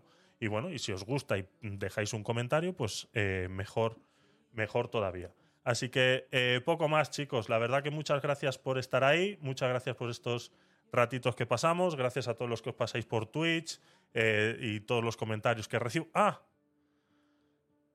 A todos los que me escucháis en diferido. Gracias otra vez. Lo he dicho en todos los programas de esta semana que llevo haciendo Lo he dicho, no me quiero volver a despedir sin volverlo a repetir. Gracias a todos los que me escucháis en diferido, ya sea en las plataformas de Spotify, Apple Music, Evox, en el canal de YouTube, pero sobre todo en modo podcast. Han subido las escuchas más de un 75% en la última semana. Así que eh, gracias, gracias por estar ahí y eh, espero que os esté gustando todo el contenido que tenéis disponible ahí.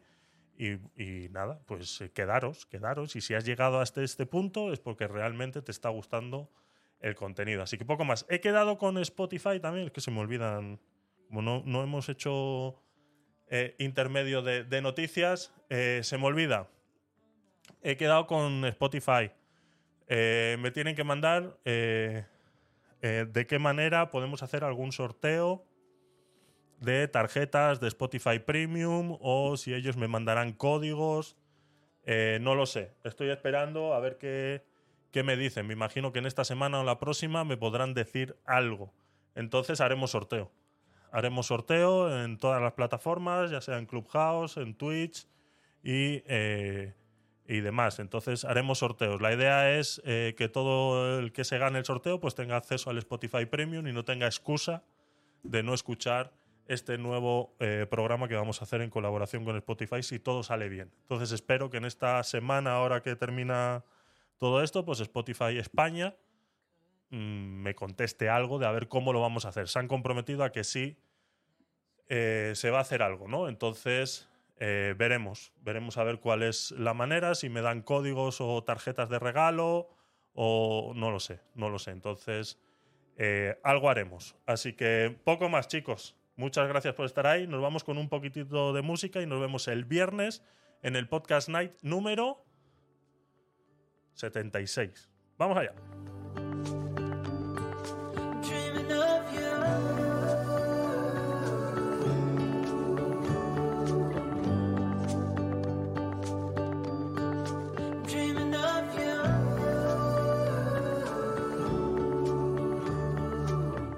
Recordaros también que cuando los capítulos suben al canal de YouTube, en el canal de YouTube es como Tecnópoli, pero vamos, para que no tengáis que saberos tantos enlaces, si os vais a gabinetedecuriosos.com, arriba a la derecha tenéis todos los enlaces. Entonces, en el canal de YouTube, ahora lo que estoy haciendo es que los capítulos enteros de dos horas y media se suben completos y además se suben por capítulos, ¿no? Mm, eh, partiendo las noticias, para que lo tengáis más fácil y si en algún momento os acordáis de algo y queréis echar mano de ahí, pues lo podéis, eh, lo podéis hacer, porque ya lo vais a tener eh, capitulado también, ¿vale?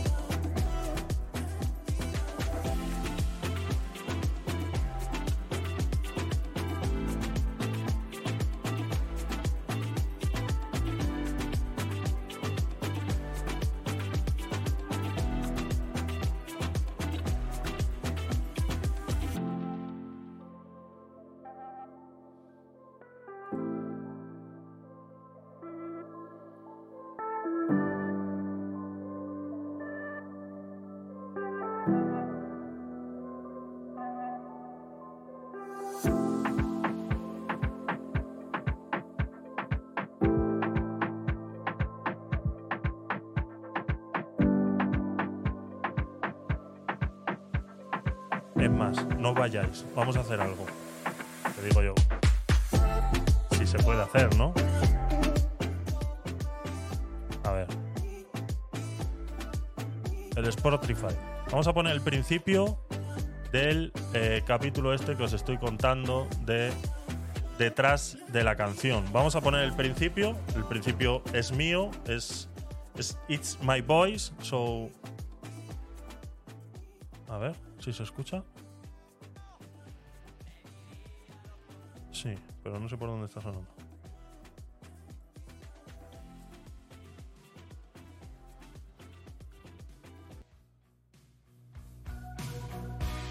Este es el principio de este Bienvenidos capítulo. a este nuevo programa de Detrás de la Canción. Hoy vamos con un especial dedicado a la movida madrileña. Esta fue una época dorada para la música y la cultura en España, especialmente en Madrid, durante los años 80. Una época que dejó una huella imborrable en la música y en la cultura popular del país, conocida por ser una época de libertad, creatividad y experimentación. La movida fue un movimiento artístico y cultural que reunió a músicos, artistas, cineastas y escritores. Esto creó una explosión de arte y música que trascendió a la sociedad española de la época. A través de la próxima hora vamos a viajar en el tiempo a través de los mayores éxitos y los temas más emblemáticos de la movida madrileña. Desde los sonidos punk y new wave de los primeros años hasta los sonidos más sofisticados y experimentales de la escena musical de Madrid. Descubre la historia de estos años 80 detrás de las canciones, las anécdotas y los recuerdos que se esconden detrás de alguno de los temas más icónicos de este movimiento musical. Movimiento musical que todavía sigue siendo una fuente de inspiración para muchos artistas de hoy en día. Disfruten del viaje.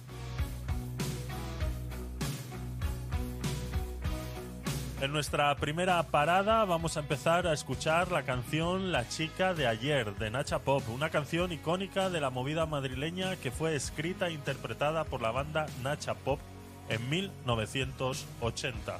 La canción habla de un amor perdido y es considerada una de las canciones de la época. Detrás de la canción La chica de ayer es que fue escrita por el líder de la banda Antonio Vega.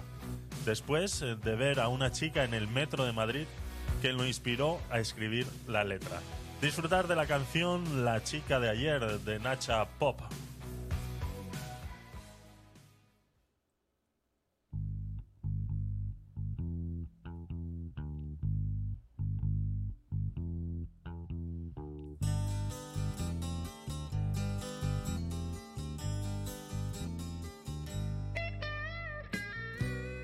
Ya está, no puedo poner más.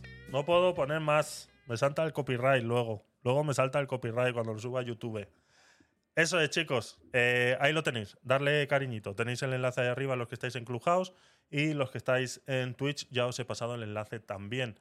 Así que eh, darle cariñito. Venga, ahora sí, ya nos vamos. Nos vemos el viernes a las 10 de la noche, hora España, en el Podcast Night número 76. Chaito. Os quiero. ¿Sabéis que sí? ¿Qué es eso?